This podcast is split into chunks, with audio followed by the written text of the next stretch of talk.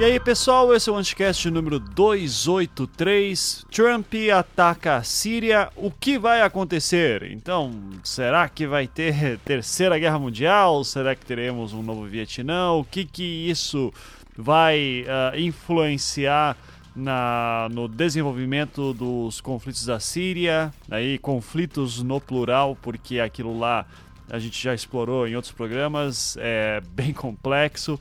Então, para tentar entender tudo isso que aconteceu, a gente chamou aqui um time maravilhoso, que eu sou o menos importante, mas tem eu, tem o Felipe Figueiredo, lá do Xadrez Verbal, o João Carvalho, do Decreptus, e que também é historiador, especialista em terrorismo e guerra, o cara é fantástico, a Ana Luiz de Moraes Campos, que é professora de Direito Internacional, Uh, e a Jaqueline Ganser, que é, é, internacionalista, especialista em Rússia e Estados Unidos.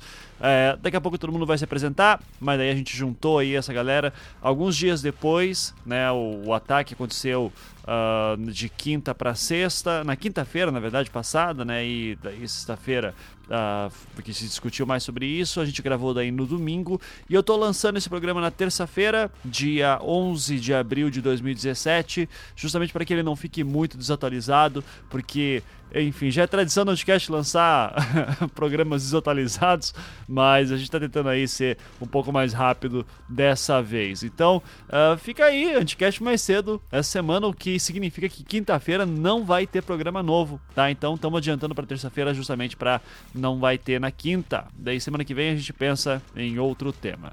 Uh, dando então alguns recadinhos, se você quiser pular direto para a pauta principal, é só ver no post que é o momento que começa o programa, mas Uh, eu, queria citar aqui uma, uma coisa muito. Achei divertida que o pessoal está fazendo. Lá na Cracóvia, né, especificamente, que é o nosso grupo de patrões, uh, o Felipe Abal compartilhou lá um link que se chama. É um link do Kikante, né? O, o que é um, uma plataforma de crowdfunding. E esse link do Kikante se chama Operação Manifesto para o Dória. É, então vamos lá. Basicamente é o seguinte: uh, não sei se todo mundo sabe, mas algumas, alguns dias, né, especificamente, se não me engano, no dia 28 de março, o, o Dória teve lá aquele lance com a Amazon, né? De a ah, Amazon, dou uns livros aí e tal. E daí teve uma galera que tentou se enfiar no meio, dizendo: Ah, eu também vou doar livros para a Prefeitura de São Paulo, porque Dória, Rainha, Amazon, Nadinha, qualquer coisa assim. E um desses grupos foi o Instituto Mises Brasil, que é um instituto aí de liberalismo econômico, né? Eu acredito que é assim que eles se identificam. É, e falando assim, não, ó, a gente vai colocar um Uh, a, gente vai doar alguns livros também para a prefeitura, Dória. Uh, podemos? E daí o Dória respondeu falando: opa, entra em contato aí, dou os livros sem problema. É, e daí, em época que a pessoa discute de doutrinação, né, de, nas escolas, enfim, alguém está doando, um instituto liberal econômico é, é, dando uh, livros para a prefeitura de São Paulo, é uma coisa meio estranha, né? Do tipo assim, ah, tá, o Instituto Mises pode, e o que será que aconteceria se alguém da esquerda fizesse isso, ou, ou alguma escola marxista, algum instituto marxista fizesse isso? Então essa galera uh, que está fazendo aqui essa operação Manifesto para o Dória, é, eles estão tentando juntar uma grana para comprar mil cópias do Manifesto do Partido Comunista, do Marx e Engels, para poder doar daí para a Prefeitura de São Paulo, só para ver o que vai dar se o Dória vai aceitar também. Então fica aqui. Quem quiser participar, contribua ali com o que puder. É, eu, eu, eu, vou ficar de olho ali para ver o que vai acontecer. Tá, quero ver até onde vai a sua história. Mas enfim, fica a dica aí para vocês compartilharem também, para que a operação Manifesto para o Dória. Eu tô até pensando em contribuir também, assim, vamos, vamos ver o que vai dar. Mas enfim, fica aqui a dica, o link tá na postagem. Além disso, dessa operação Manifesto para o Dória, é, vamos dar aqueles recadinhos de sempre. É, eu tô. Eu, eu, recentemente dei o meu curso de storytelling e foi muito legal, curso online de storytelling. Agradeço a todos os alunos que participaram. Foi bem divertido. um sábado cheio de ideias. E agora uh, tem um curso novo aí engatilhado, né? Que eu já tinha anunciado para vocês antes, que é no dia 22 de abril, também um sábado, também online, o curso História da Arte para Criativos que é para você que tem interesse em saber como é que era o processo criativo de grandes mestres do, da arte do passado, né? Leonardo da Vinci, é, falar de Bosch, Bernini, é, vamos falar de coisas mais contemporâneas como Beatles também, ou Tool, né? Vamos, Alan Moore, vamos falar de vários, vários artistas aí. É, esse curso é, é focado nos, justamente nos processos criativos desses artistas e ele ocorre no dia 22 de abril online. Tá? Então, quem quiser saber mais sobre isso, entra lá em anticast.com.br cursos ou só clica lá na seção de cursos do anticast.com.br, que lá tem as informações. Dia 22 de abril é um sábado, a gente passa das 10 da manhã até as 18 horas. Daí, como que funciona esse curso especificamente, eu mando um e-mail depois com instruções. A gente usa uma plataforma dedicada a cursos que é bem legal, super fácil de usar. Uh, nunca, nunca me deu problema com uma ou outra exceção com um aluno assim, mas assim, em geral funciona super bem. Então, se quiser dar uma olhada, só vê lá isso. E também, obviamente, não vou, uh, não posso deixar de lembrá-los que, como sempre, se quiserem, seja patrão do Anticast a partir de um dólar por mês ou cinco reais por mês. Você pode ajudar o Anticast a continuar fazendo seus podcasts, como o próprio Anticast que você está ouvindo, o Projeto Humanos, o, uh, o Visualmente, o Não Obstante, que voltou agora também. Enfim, os podcasts da casa, uh, o Feito por Elas, Salve o Melhor Juízo, que lançou um programa muito bom agora também sobre o Operação Mãos Limpas, lá na Itália, que é inspiração aí do Lava Jato. É... Enfim, gente, pô, dá uma olhada lá, os podcasts da casa, os podcasts da casa, o próprio podcast. E se puder, para contribuir com a quantia que você puder, a gente agradece imensamente. Lembrando que quando você vira patrão, você tem acesso ao a Cracóvia do Anticast, que é o nosso grupo fechado do Facebook. As instruções todas estão ali é, na seção Seja Patrão no site anticast.com.br. Precisando de qualquer coisa, dá um toque aí. É isso, espero que gostem do programa. Uh, fiquem agora com ele. Começando mais um Anticast, agora para falar sobre uh, essa treta maligna que aconteceu ali da questão do Trump enviando mísseis para a Síria e, obviamente, como esse programa, é, tá, como o assunto ainda está desenvolvendo, a chance dele ficar é, desatualizado é rápido, é muito grande, então arrisco eu lançar esse programa mais cedo. Vamos ver o que vai acontecer na minha cabeça nos próximos dias. É, o que importa é que, para isso, a gente montou um time aqui maravilhoso, que começa com o lindo João Carvalho, lá do Decroptos. Tudo bom, João? Obrigado por ter falado o nome correto, né, cara? Uma das nossas várias corruptelas. É, tudo Sim. ótimo, cara. Um, como sempre, um prazer incomensurável de estar aqui com vocês todos. Um beijo para todo mundo que nos ouve. E um vai a merda para todo mundo da Cacróvias. que é isso? O pessoal ali sempre com saudade de você. E é, temos aqui também uh, duas retornantes, fazia tempo que não, não vinham aqui. Primeiro a Jaqueline Ganser, internacionalista, justamente especialista também em petróleo, Rússia e Estados Unidos. Jaqueline, um prazer ter Aquila, ter Aquila de novo. então, seja bem-vinda aí. Saudade de ti. Saudades também, obrigado Ivan. Oi galera, espero que a gente consiga tentar explicar um pouco esse mundo que está passando aí, essa situação dessa semana. Uhum. Mas como o Ivan disse, a gente nunca sabe o que, que vai acontecer nessa semana, pode ser que mude já. É, vamos ver, vamos, vamos, vamos, vamos, discutindo aí. Isso, perfeito. A outra que fazia tempo que eu não vi aqui no podcast, Ana Luísa de Moraes Campos, nossa, é, eu chamei ela de advogada, ela disse que não é tanto assim, mas hoje está mais como professora de Direito Internacional. Mas enfim, seja bem-vinda de novo, Ana. Prazer tê-la aqui novamente. Oi, pessoal. Oi, Ivan. Obrigada pelo convite para voltar ao Anticast. É, vamos tentar fazer algum, alguma coisa fazer sentido ou não dessa bagunça toda. Isso. Então, todas as pessoas relevantes aqui do programa eu já apresentei e tem aquela pessoa que está aqui só para encher o saco, né? Que é o Felipe Nova Figueiredo, o comunista mais famoso da internet. Tudo bom, Felipe? Como é que você está? Não basta o senhor roubar minha convidada. Aí você, em off, chama ela de advogada, ela te corrige, mas você mantém a versão errada mesmo no ar. Você é um imbecil. E olá a todos os nossos ouvintes e a todos os demais participantes. Um beijo na alma de todos vocês, embora a alma não exista. É, não, ixi, ai, ai, ai, cara, tá, tá demais, velho. Tá certo, então, o Felipe, que é lá do Xadrez Verbal, né, que fala podcast de política internacional. E já quero recomendar que ouçam o último programa. Eu consegui ouvir ontem, Felipe, para não ficar repetindo muita coisa no que já falou lá. É, mas que você fez um. Na última sexta-feira, você lançou um programa de quase três horas ali, que boa uma hora, assim, da metade do programa é dedicado a explicar o que aconteceu, né? É, e, e, eu gostei bastante da tua explicação, assim, no ponto já começando a pauta, porque você separou exatamente o que, que a gente sabe e o que, que é especulação e o que, que é não se sabe ainda. Então vamos lá, eu queria que você falasse assim, obviamente eu recomendo para todo mundo ouvir lá o Xadrez Verbal, o programa 90, né? Que foi sobre Isso. o último. Então, o programa 90, justamente que vocês falam exatamente do que aconteceu. Mas se você puder dar um geralzão assim, do que se sabe exatamente e o que está sendo especulação e quais são as versões mais quentes até o momento, assim. É, o que se puder falar rápido, claro, né? Não precisa repetir aquela uma hora, porque daí a pessoa já pode ouvir o xadrez verbal mesmo.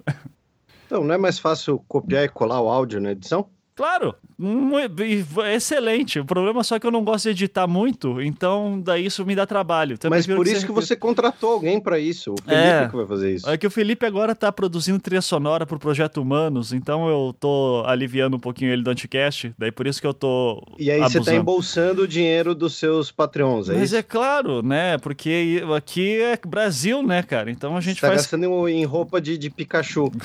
eu ganhei a roupa do, do, do Charmander, na verdade. Ah, ó, ó, ó lá, tava mudando de canal, aí ganhei a roupa de Pikachu. A do Pikachu tá, é da é... Anne, tá? Eu sou o Charmander. Puta, mano. Oh, alguém corta o microfone do Ivan. Tá, é, tá. É, tá vamos não, lá. Não, Felipe, desculpa, cara. Furry é compromisso, cara. Eu não vou, não vou aceitar esse tipo de comentário, não. É, bem, é, eu estou, peraí, eu estou tentando recuperar a vontade em continuar vivo, mas é, resumindo bem, uh, o que aconteceu foi o seguinte: nós tivemos no início da semana, né, o que nós temos, né, no, como você disse, separando as informações. Né, o que nós tivemos no início da semana uh, foi um ataque de armas químicas, usando armas químicas, na província síria de Idlib, que é uma província controlada, uh, em sua maioria, pelo que se chama de rebeldes ou oposição moderada, que para o governo sírio são também terroristas, mas são grupos distintos uh, da, da antiga Al-Nusra ou do Daesh, enfim.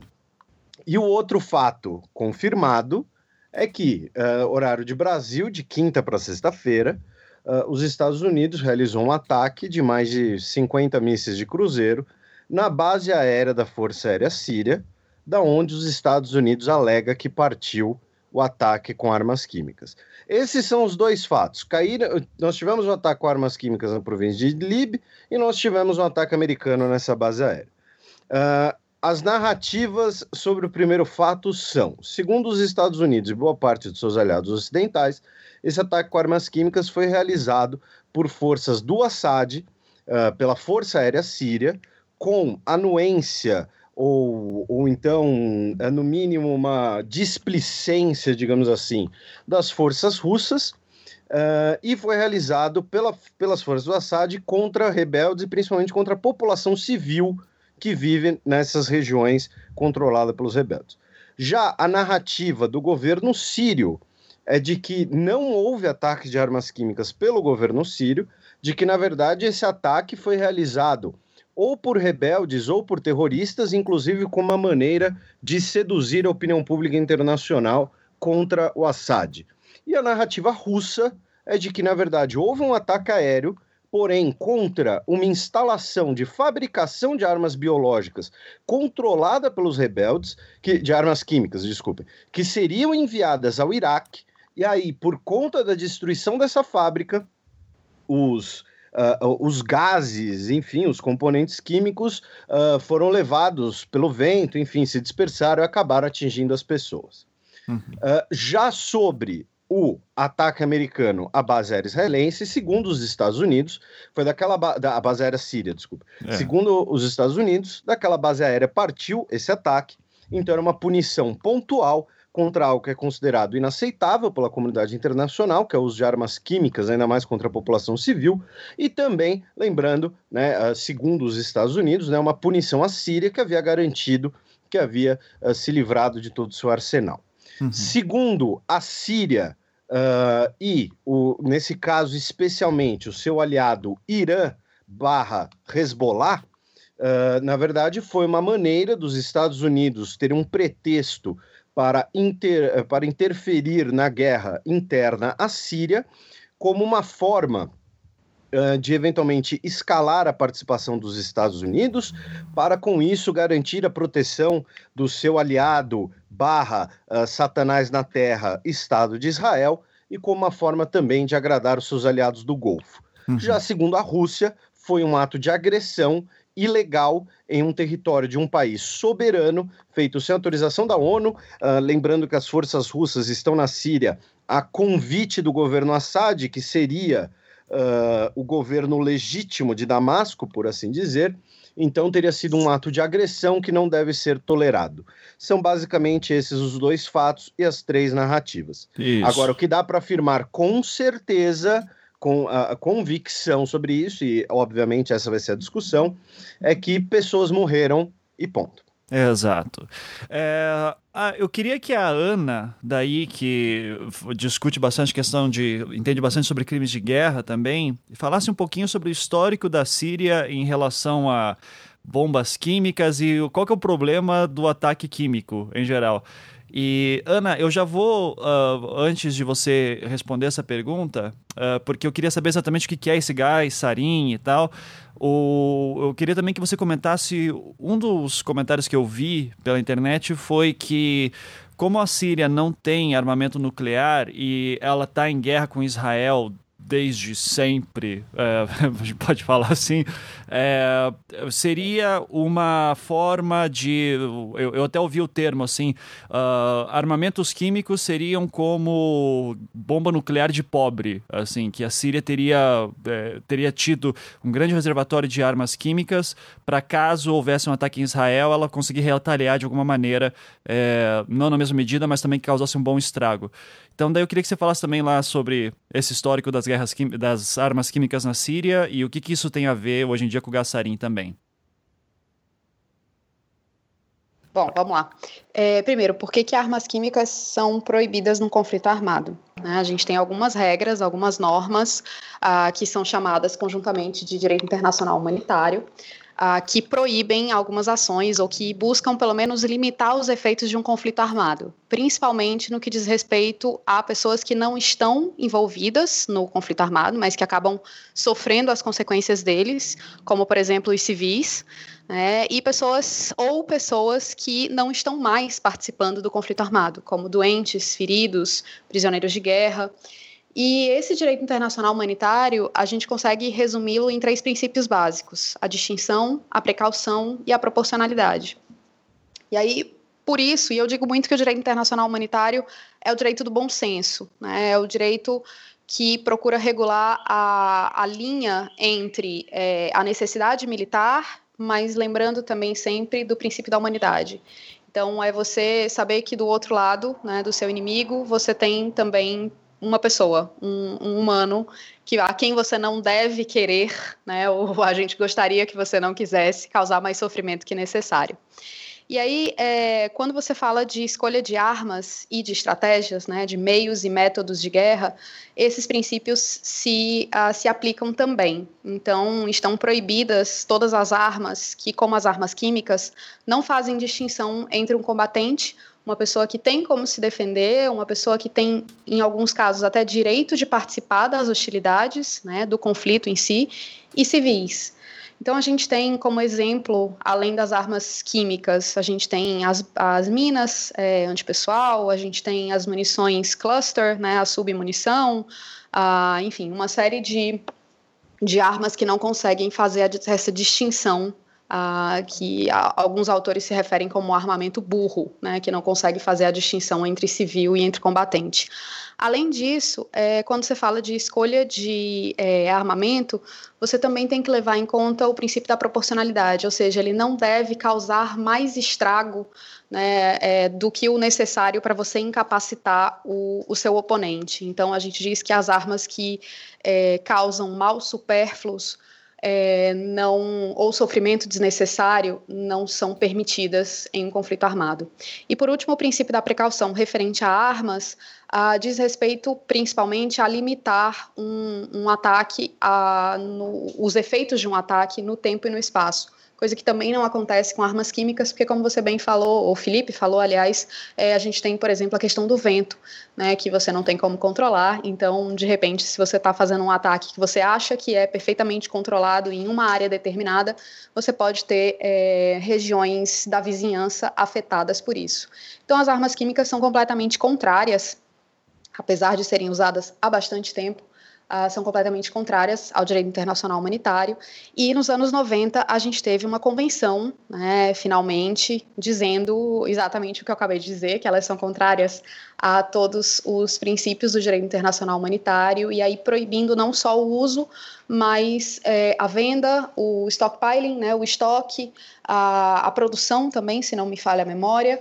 É, e a Síria não fazia parte dessa convenção, é uma convenção que tem é, é, um, mais de uma centena de estados parte, que está em vigor desde os anos 90.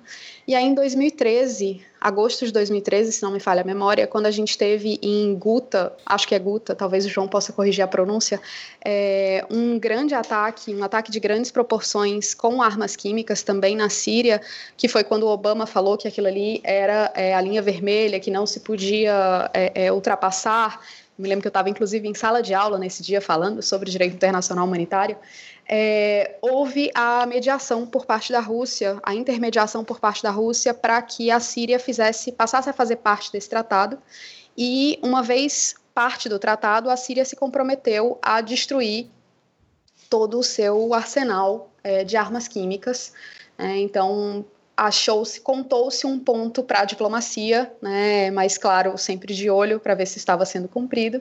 E o que a gente viu nos quatro anos seguintes, dois, três anos e meio seguintes, desde então, é que houve é, ataques em menor escala, bem menos divulgados pela mídia, uh, em diversas regiões da Síria. Até esse ataque da semana passada, que é talvez o, o ataque que causou mais mortos, é, pelo menos desde 2013, né, e que teve uma, uma repercussão muito grande. Uhum. Ah, eu andei lendo algumas coisas na internet, é, principalmente referente a organizações que prestam ajuda, dizendo que, na verdade, o que eles observaram é a possibilidade, né, eles estão trabalhando com a possibilidade de terem sido é, duas substâncias diferentes.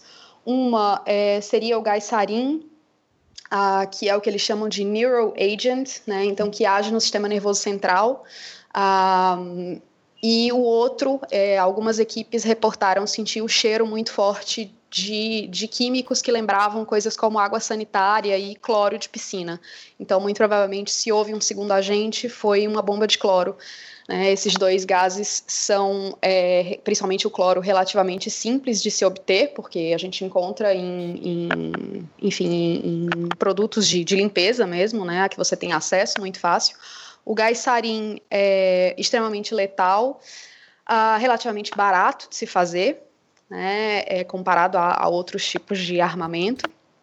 Mas o fato é que a gente ainda está tateando, né? ainda não temos informações definitivas sobre esse ataque, uh, que outras que não o número de mortos e o número de feridos e os ataques subsequentes aos hospitais que estavam tratando os feridos. Uhum. E João, que é o nosso Walter White aqui, né, do, da, da em questão de, de, terrorismo e tal, a, a, Ana chegou a falar que o, o, são, o gastarino é muito difícil de produzir e você que trabalha praticamente direto com possibilidades de alguém fazer bomba e fazer alguma merda, uh, queria que você pudesse, uh, queria que você avaliasse um pouquinho, assim, se seria possível que rebeldes tivessem feito esse ataque uh, de, de Gassarim aí, dado sua experiência de estudo de terrorismo internacional. Não, eu pensei beleza. que você é... ia pedir uma receita de gassarim. É, não. como fazer. O João sabe, com certeza. Olha, eu, saiu eu, na super eu... interessante uma vez como é que você faz gassarim. Então, quem não tinha receita, Eu ia falar, qualquer dica. pessoa com acesso ao Google sabe fazer.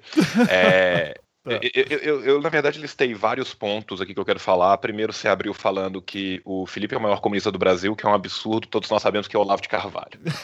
E, principalmente, né, depois da sua reunião com o Suplicy nos Estados Unidos, para tentar instalar os sovietes do povo, eu, eu, acho que é importante que a, a gente fale isso. É, pontuando um, um pouco mais sobre o que a Ana falou, é, o que eu vou falar é, é encontrável em fontes abertas e tem mais coisas em fontes não abertas que eu vou falar nada, mas assim, existem outras conclusões para além dessa, mas não é sarin, tá? É, se tem alguma coisa que a experiência pode nos contar, de acordo com vídeos, fotos, relatos que foram feitos lá, é que muito muito provavelmente, vou dar 95% de certeza, não é sarin. Vou falar por que, que não é sarin. Não é sarin porque as pessoas que estavam atendendo os feridos estavam atendendo os feridos com basicamente a mesma roupa que elas jogariam futebol no final de semana. Uhum. Tá? E fosse gassarim, todas as pessoas já estariam mortas. Uhum. Tá? Então, assim, a possibilidade de ser gassarim é quase nenhuma. Uma coisa que é super irônico é que um ataque aconteceu a menos de 30 quilômetros, né, de onde tem um ponto de checkout down exatamente instalado depois da, do, do ataque, né, de Guta em 2013 e não foram colhidas ainda é, materiais de solo para análise, o que é de uma suspeição muito estranha, falaram que vão colher, mas a gente pode dizer, pela nossa experiência, que não é sarim. Pode ser cloro gasoso? Pode, e pode ser um rio de outros agentes. Capacidade do, do, do Daesh no, na Síria, ou dos nossos queridos amigos do Hayat Tahrir al-Sham, conhecido popularmente como Al-Qaeda na Síria, e todas as outras brigadas. Eles têm várias brigadas de mártires, e, ironicamente, como eles são mártires, as brigadas duram muito pouco e os nomes vão mudando, então já tiveram umas 35 diferentes nesse tempo. Uhum. É, a possibilidade deles fazerem esse gás é muito grande e muito simples. Se a gente lembrar do nosso querido ataque ao metrô de Tóquio, Uhum. A gente percebe como que uma seita, né, assim, com muito menos recursos voltados para a guerra, conseguiu a produção de gassarim e O João cortou. Vocês estão ouvindo ainda, eu? gente? Alô? Ah, Alô? Vocês estão me ouvindo Oi, ainda? Eu tô ouvindo. Ah, ok. É, João, o João que caiu, pelo jeito. João que caiu. João, então. É, então, enquanto o João não volta, o João jogou uma bomba aqui agora, dizendo que não foi Sarim. Cê, me confirmem, quem falou que era Sarim foi, o, foi a Turquia? O Felipe Sim, chegou a falar a isso. Turquia, a Turquia disse que fez. Porque assim, a região é perto da fronteira com a Turquia. Uhum, tá. A Turquia disse que fez uh, exames pós-mortem, autópsias. Ah, só um pouquinho, e... João. Então, fala aí, João. Fala aí, Felipe. Não, então, e aí a Turquia uh, disse que fez autópsias no, no, nos feridos e mortos que chegaram ao seu território, e a Turquia afirmou categoricamente que foi sarim.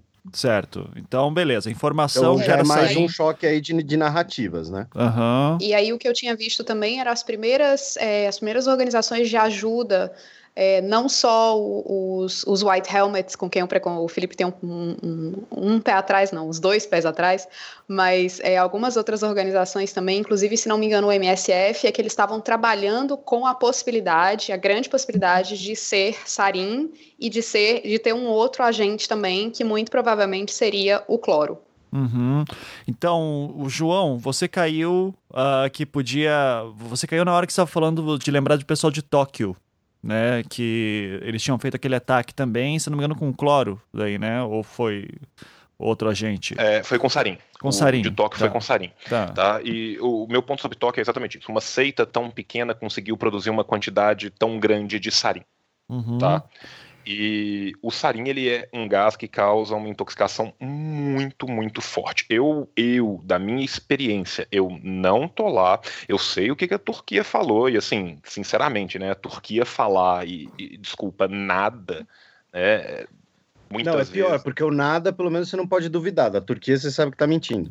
Exatamente. Então, assim, a Turquia do Erdogan falar qualquer coisa, quanto mais ainda em relação a, a Síria, né, que a gente depois vai falar dos nossos queridos amigos do Kurdistão, mas assim, os, os interesses lá vão muito além da, de qualquer o, outros interesses, mas assim, Tóquio conseguiu, a seita em Tóquio consegue fazer uma quantidade enorme de gassarim em pouco tempo. Alguns de seus membros foram intoxicados fazendo o gassarim mesmo com roupa de proteção. Eu acho muito difícil que tenha sido gassarim, a não ser que tenha sido uma quantidade minúscula de gassarim numa quantidade esmagadora de cloro gasoso e outros reagentes. Tá? Uhum. Então, assim, acho a narrativa do sarim muito fácil, acho muito pouco provável, e o fato da Turquia garantir que é gassarim me dá ainda mais certeza do que eu estou falando tá certo. Tá. tá, então assim, sobre Sarin, é, eu realmente acho que não foi Sarin exatamente porque a quantidade de mortes que adviria depois, principalmente das pessoas que estavam ligadas ou socorristas ligados com isso, e a gente tem várias fotos e vídeos que mostram que eles não estavam usando roupas adequadas para uh, o atendimento de Gassarim, seria colossal. E essas pessoas aparentemente não morreram todas, né? Uhum. Então, bem e, difícil. O a terceira... ah, desculpa, Deixa pode eu, falar. Posso, uhum. posso, que eu tinha feito uma, uma listinha aqui muito Não, não, rápida. fala tudo, pensei é que tinha terminado. Fique à vontade. O, o Felipe falou do Estado de Israel. Eu, como o comunista né, revolucionária aqui do canto, eu tenho sempre que lembrar que o Estado de Israel é terrorista, que o Estado de Israel está cometendo crime de apartheid contra a Palestina, que quem fala isso não sou eu, quem fala isso é a agência da ONU, é a SCWA, que mandou um relatório gigantesco da Comissão Econômica e Social das Nações Unidas para a Ásia Ocidental, né, o relatório de uma práticas israelenses contra a população palestina e a questão do apartheid. Tenho que lembrar também que nosso querido Estado de Israel fez um ataque com fósforo branco contra populações da Palestina. Aconteceu na última administração, aconteceu, mas os Estados Unidos têm uma tendência, e todo mundo que viu o maravilhoso discurso da representante dos Estados Unidos na ONU, na CNN, logo antes deles cortarem o discurso do representante da Síria, quando ele começou a falar de imperialismo, para mudar para o painel de especialistas da CNN falando tanto que o Trump estava certo. é, os Estados Unidos têm uma tendência muito grande de achar muito ruim as armas químicas de alguns países, desde que eles não sejam, um, Israel, dois, o próprio Estados Unidos. Né? O próprio Estados Unidos também usou munição de urânio depletado contra o ISIS na Síria há meio que menos de um mês atrás. Uhum. Né? Isso foi confirmado pela, pelo próprio exército norte-americano. Então, assim, complexo o, o, ataque ser baseado no nosso ódio pela, pelas armas químicas, que é, que é muito vai e volta. Uhum. Né? Só, só, só, complementando, Ivan, de você seguir, claro. Uh, Israel uh, é um país que tem armamento nuclear, químico e biológico e não é signatário de nenhum tratado sobre essas armas. Uhum. E uh, a munição de urânio que o, que o João citou Uh, é aquela coisa, né? Reza a lenda, né? mas daqui a pouco desclassificam os arquivos. Uh, ela teria sido testada pela primeira vez durante a Guerra do Golfo, uhum. né? a Guerra do Golfo original, de 91, contra o Saddam. Ela teria sido testada, ela ainda era uma novidade. E então, só, só para dar um, um, tempero no que uh, o João falou. Uhum. Inclusive, esse relatório da, da SCWA sobre o crime de apartheid que está sendo cometido por Israel, é, ele foi tirado do ar. A chefe da SCWA teve, pediu né, muito gentilmente, depois da pressão internacional dos Estados Unidos, ela entregou gentilmente o seu caso, isso foi tirado do site da ONU. O, o nosso querido português Guterres, o nosso secretário-geral, ele se desvinculou do relatório e isso foi pedido pela representante dos Estados Unidos, a mesma pessoa que estava dois dias depois falando sobre o absurdo que é usar armas nucleares. Uhum. Né? Fica aqui o nosso salve para todas as forças de Rojava do Kurdistão e de Kirkuk, uhum. né? o, o Kurdistão sírio, do Kurdistão iraquiano. E... É, só, João, só, só uma coisa, nucleares Oi. não, porque é, eles não estão é. apoiando, os Estados Unidos não estão apoiando não, desculpa, a iniciativa de alguns falei, outros países, sim, inclusive desculpa, o Brasil, desculpa. de tirar eu as falei, armas nucleares. Eu queria falar eu queria falar aqui. Eu entendi, era só para eu não perder o jab a essa, a essa cara de pau dos Estados Unidos, dizendo não, não pode ter arma nuclear, não pode ter é, banimento de arma nuclear porque tem a Coreia do Norte. Sim, não pode ser porque tem. E o melhor de tudo é que agora que o Japão tá com o bumbum na mão, já que você está aproveitando, eu vou aproveitar, né? Já que o Japão está num momento interno maravilhoso, porque descobriram que a mulher do Abe ela doa para a escola, que é basicamente Bolsonaros do Japão. Tem uma escola tem uma escola particular no Japão, que a mulher do Abe é tipo a patrona deles e doa um terreno público gigantesco para eles construírem, que é uma escola ultranacionalista japonesa, e está tendo uma crise interna gigantesca lá. O Japão está com um bumbum na mão agora, e o Japão tinha proposto esta iniciativa. E o próprio embaixador japonês depois falou: então, nós mesmos não vamos apoiar a iniciativa que a gente propôs. tá? Isso rolou. A... foi na sexta-feira, agora, quinta ou sexta-feira, o embaixador japonês falou isso, e eles estão usando toda essa questão para poder dar uma mitigada na, na questão lá. E a gente está tendo hoje, né? A gente já, já teve ontem o deslocamento de algumas fragatas norte-americanas para a região da Península das Coreias, o que já era previsto, inclusive, desde os testes que foram realizados do sistema antibalístico que está sendo instalado na Coreia, e a reação do nosso querido menino Kim, né? Uhum. Que deu altos tiros pro alto no quintal dele. E basicamente a chapa esquentou. Então, só terminando de pontuar essa coisa toda. E, e, de fato eu queria ter dito químicas e não nucleares. Mas assim, foi a mesma representante dos Estados Unidos, a embaixadora dos Estados Unidos na ONU, que dois dias depois de pedir a. Dois dias é modo de falar, né? Uma semana e meia depois de pedir a cassação do, do relatório da Comissão Econômica e Social das Nações Unidas para a Ásia Ocidental, foi lá defender o não uso do que ela meio que pediu para ninguém poder ler o relatório, pelo amor de Deus. Uhum. Perfeito. É, e, e o, nesse ponto, então, é, o, que, o que dá, o que também juntou a questão da narrativa de que teria sido o governo Assad que lançou, é, que fez esse ataque. Eu só queria reforçar isso de novo, porque esse é o estopim né, do, do ataque dos Estados, dos Estados Unidos. Uh, teria sido pessoas que viram caças jogando coisas, né, lançando as bombas. Uh, como tudo que vem da Síria, é sempre difícil de confirmar essa informação. Então, eu queria uh, que. Acho que o Felipe chegou a tratar isso bem, mas eu queria um pouquinho da Ana. Uh, Ana, o que, que a gente. Tem certeza que foi caças que jogaram? Ou tá naquele negócio também de tipo, ninguém consegue no Ocidente chegar a entender direito o que tá acontecendo lá? Tá na típica situação de Alepo, de novo, que a gente ouvia muita coisa em rede social, mas de fato mesmo não temos muita coisa. A situação é mais ou menos essa também? É, o que a gente tem são fortes suspeitas, né? Fortes suspeitas porque não é a primeira vez que acontece esse tipo de ataque, desde 2013, desde que a Síria disse que entregou seu arsenal é, e que destruiu o seu arsenal de armas químicas. É, também o relatório da Comissão de Inquérito das Nações Unidas para a Síria, que foi publicado há uns dois meses, eu falei sobre isso num xadrez verbal, numa das minhas últimas participações, é, que dizia que tudo indicava que tinha sido é, é, forças do exército sírio, né, então forças ligadas ao Assad, Uh, e sim relatos de pessoas que viram, algumas disseram helicópteros, outras disseram caças, mas que a dispersão, quer dizer, o, o lançamento dessas armas teria sido uh, por meio de um ataque aéreo. Agora, é muito complicado a gente confirmar. Primeiro, como, como o João falou, não é exatamente difícil, né? Você fazer armas químicas, é só você se esforçar um pouquinho que você acha a receita. Como eu disse, a super interessante, já publicou mais ou menos um how-to do Guy Sarin.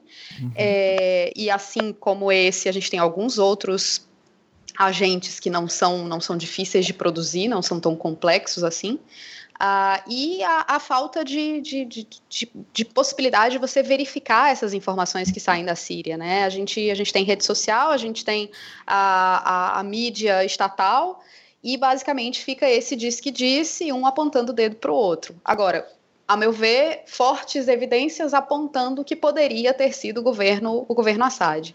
Né? Sem falar também na questão da localização do ataque. Foi uma coisa que eu até com, comentei no, no, Twitter com o Felipe, né? É, ele estava dizendo ah, que é ilógico o ataque ao uso de armas químicas. É, é uhum. é ilógico, mas não vindo de que, de quem possivelmente veio de um é, lado ou de eu outro. Eu especulei duas, duas possibilidades lógicas, só para deixar claro. Sim. E uma delas sim, era a questão do, do, de você esmagar os rebeldes.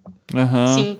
E assim, como eu disse, na, na, nesse conflito não é, não é inesperado né, que isso aconteça, principalmente pela localização da, da, da, da província de Idlib, né? Idlib, aliás, uhum. que é, faz fronteira com a Turquia. Então seria muito mais complicado você fazer um cerco como você fez em Alepo.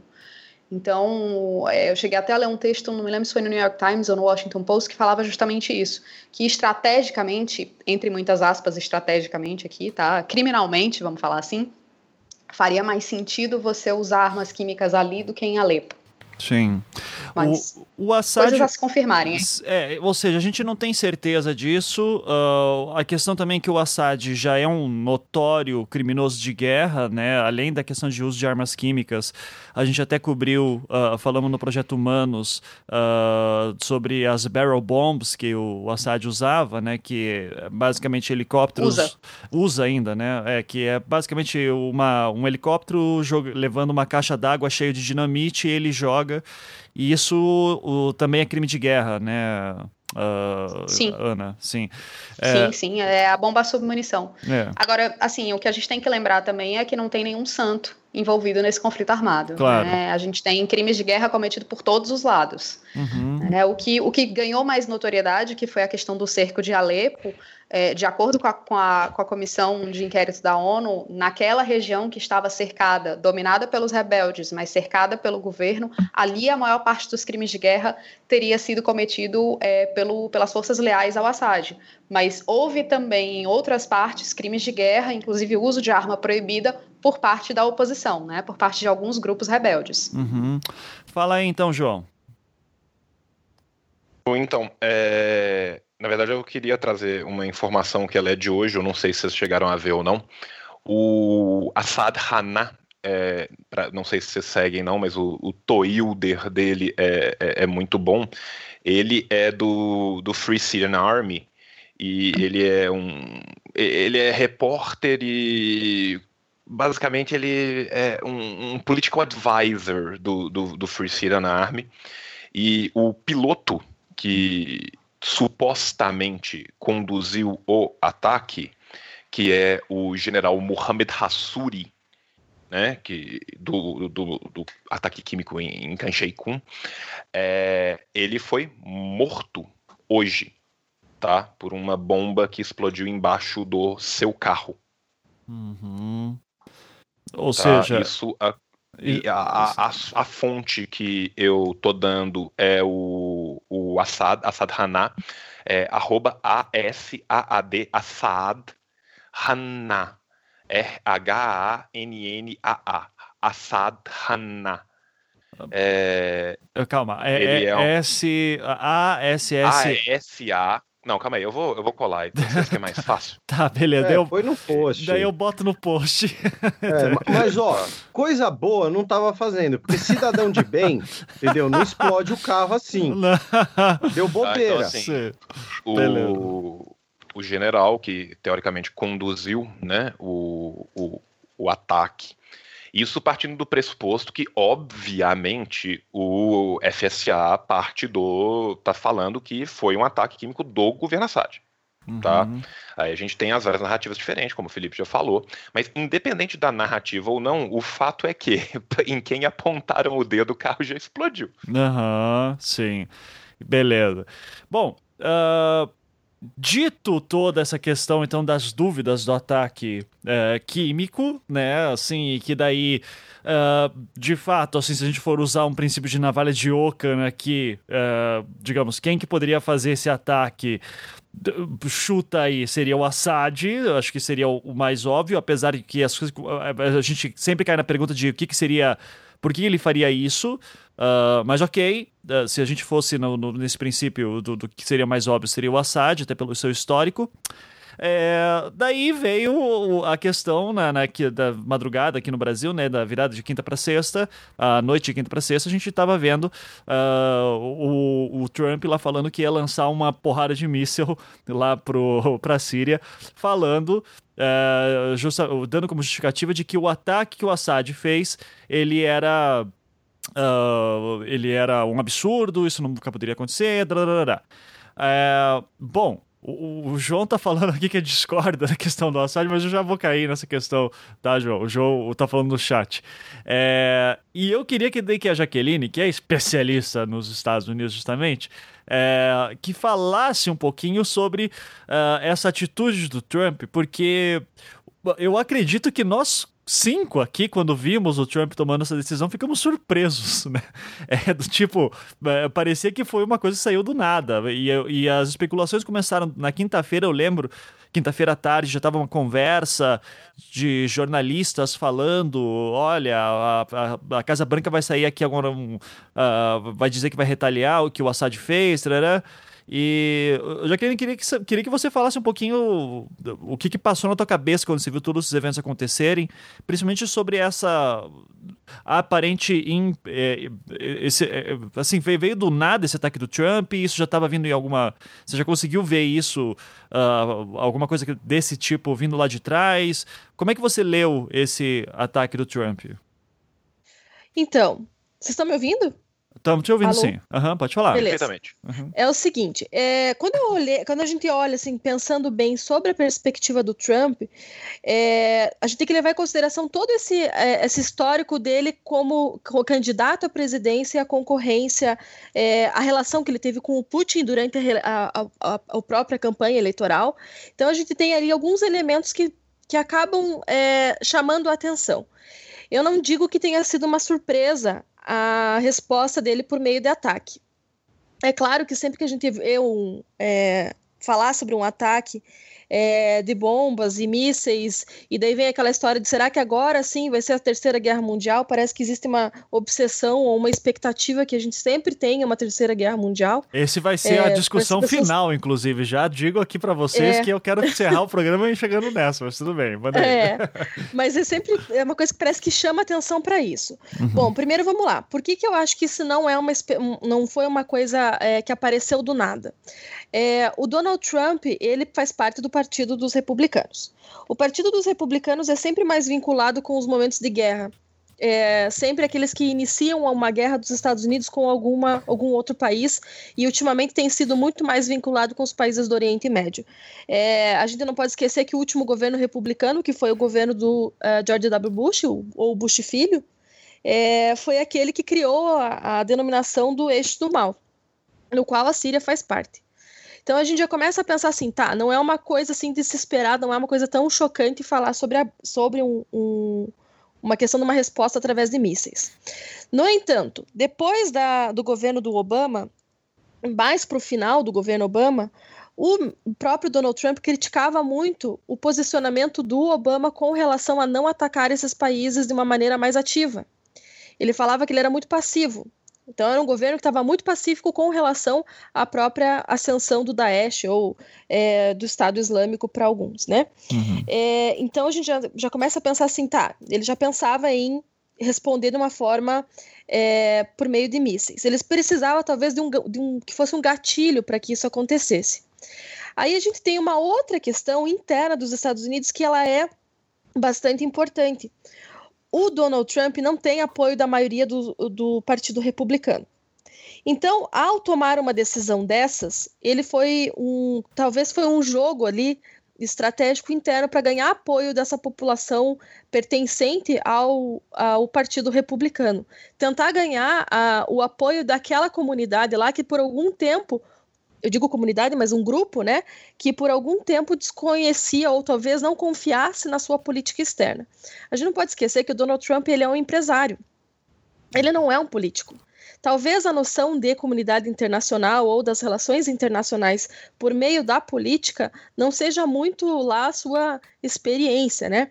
E daí ele vai fazer o quê? Ele tenta resolver de uma maneira mais é, extravagante, talvez, ou de uma maneira mais é, que chame mais atenção para que ele receba o apoio. E o que é curioso que a própria CNN é, existe lá uma jornalista muito importante para eles, que é a Cristiane Amanpour, uh, uma iraniana que também tem essa nacionalidade americana, é, publicou uma série de reportagens de sobreviventes de outros ataques na Síria que estavam apoiando Donald Trump. Então a gente já começa a ver que apesar, a, a, apesar de ser um ataque, ele fez isso de uma maneira bastante calculada para tentar ganhar esse apoio dessa população e também dentro do partido de uma ala mais conservadora. É, claro que ele não é, acabou a calhar essa questão dessa, dessa utilização dessa arma química para que ele pudesse aparecer de uma maneira política. E daí a gente também retoma na questão das eleições americanas, que teve aquela questão de ah, é, a Rússia apoiava o Donald Trump, o Putin estava apoiando o Donald Trump. E nesse momento, quando se fala em um ataque americano à Síria, que tem por defesa lá, o Assad é apoiado é, pelo, pelo Putin, a gente acaba pensando assim, ué, mas eles não estavam do mesmo lado? Uhum. Ele, o, o, Donald Trump e o Putin não estavam dividindo um mesmo, é, uma mesma linha de pensamento internacional? E daí vai a questão que eu falei para vocês agora. A gente tem que saber que o Donald Trump ele é um estrategista no campo dos negócios. Talvez ele não tenha, é, ou ele fez de uma maneira uh, impetuosa, não sei, mas uh, ali ele fez um, um, de uma maneira parecer um jogo de poder entre Putin e Donald Trump aqueles dois ali que estão discutindo, talvez até maior do que é, discutir a questão da Síria, do Daesh ou da, é, do poder da ONU, é uma questão de luta de poder entre Putin e Donald Trump, Estados Unidos e Rússia. E através, através disso mesmo, o próprio é, Donald Trump vai mostrar que aqueles que criticavam a sua eleição por ele ter um apoio do Putin, agora ele estava, estaria lutando contra ele. Então a gente começa a levantar uma série de questões. Não é uma surpresa. Eu não acho que seja uma surpresa. Eu acho que ele fez isso de uma maneira calculada para conseguir esse apoio da, da grande é, massa republicana do governo dos Estados Unidos. Do governo não, no, no estado dos Estados Unidos. Mas a gente vai poder aí é, pensar talvez nos próximos passos. Como é que vai se desenrolar essa relação para os próximos movimentos. No Conselho de Segurança, na reunião que teve essa semana, é, a gente já viu ali que teve alguns, tiveram alguns países que estão estão meio receosos com medo que exista uma invasão americana novamente, como teve a do Iraque. Então a gente vai começar a perceber como é que vai ser esse desenrolar. Por isso que essa semana vai ser muito importante ver quais são os próximos passos da política externa americana com relação a essa organização é, com relação ao ataque. Então talvez o primeiro ataque seja a grande resposta. Os uhum. próximos a gente vai ver como que o Trump vai lidar com a comunidade internacional. A gente vai poder perceber se ele está fazendo isso para ganhar o espaço dentro dos Estados Unidos ou se ele está ah, finalmente aprendendo a discutir com a comunidade internacional. E eu até quero complementar isso que a Jaqueline falou, só passando algumas informações que são, uh, acredito que sejam interessantes, que, por exemplo, é, atualmente, né, em questão de mídia nos Estados Unidos, quem é o grande canal que está indo contra o Donald Trump é a MSNBC e uhum. a própria CNN também é, é, a, acaba sendo bastante crítica, mas a MSNBC, ainda que fez todo aquele circo do ah, encontramos a declaração de imposto do Donald Trump e tal, e isso aí virou uma piada depois. mas é, é interessante porque de lá para cá é, foi impressionante como toda boa parte dela democrática, que era contra o Trump, parte dos republicanos que era contra o Trump, canais de televisão como a SNBC e a CNN uh, ah, começaram a elogiar o fato do Trump ter atacado o ditador Assad, né? E, e Exatamente, que daí começa a mostrar que parece assim, ah, os Estados Unidos re relembrou qual é a sua é, posição mundial, né?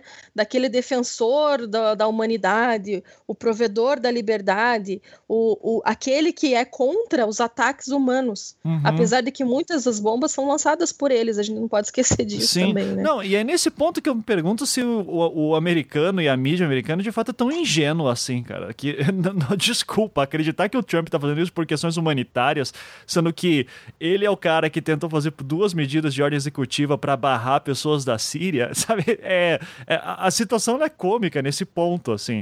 Uh, e daí o João antes falou ali pelo chat que estava já discordando da questão que seria óbvia a questão do Assad. Eu queria também comentar um pouco sobre isso, sobre essa. Se você acha que pode ter sido uma estratégia do Trump em tentar ganhar parte da população e da própria mídia também, porque reverteu, de certa maneira. Eu eu pelo menos não tô vendo ninguém mais falando sobre hack da Rússia ou relações com Putin nos últimos três Exatamente. dias. Assim, o, por, por partes, né? Você falou assim que você acha que é, é difícil até de acreditar, porque talvez você conheça pouco a população norte-americana, né? Porque America, fuck yeah. Você entendeu? Então, assim, se você lembrar do maravilhoso filme Team America, é, eu, eu, acho que ali nós temos uma explicação muito boa de como que funciona é, o papel da águia careca como polícia do mundo uhum. né?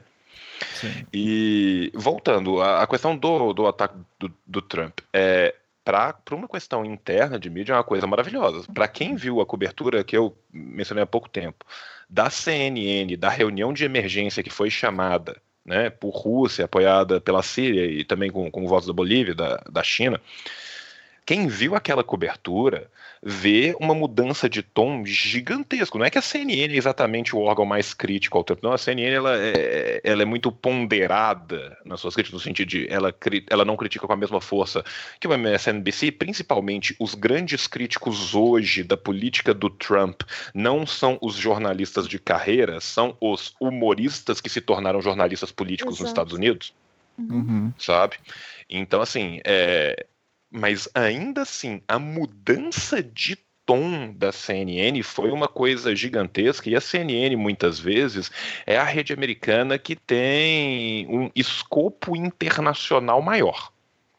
Então, assim, eu acho que é, que é muito interessante a gente ver isso, e para mim é absurdamente óbvio que algumas atitudes do Trump, não só na questão da Síria, o fato dele estar tá fazendo os testes conjuntos com a Coreia, que ele forçou e aproveitou de um momento interno horrível da Coreia do Sul em meio à crise mais bizarra dos últimos. Assim, eu ia falar a crise mais bizarra dos últimos anos na Península da Coreia, mas logo depois teve o assassinato década de 70 filme trash do irmão do Kim. Então, assim, ah, é até difícil de falar qual das, dos dois foi melhor, se foi o esquema metafísico da ex-presidente ou, né? Mas assim, é, o, os Estados Unidos soube forçar a instalação dessa bateria antiaérea lá, que é uma coisa que incomoda não só a Coreia do Norte, mas principalmente a China. Tá? E esse envio de fragatas para lá é uma coisa que fortalece as posições lacaias do imperialismo internacional. Beijo, te amo, Lenin. Do, da Coreia do Sul e do Japão. Tá? Então, assim, ambas, para mim, são muito claramente feitas visando o público interno, numa política que a Jaqueline já discorreu tão maravilhosamente bem sobre, que é uma política muito típica dos republicanos e ainda mais uma política muito típica das alas mais conservadoras e retrógradas dentro dos republicanos.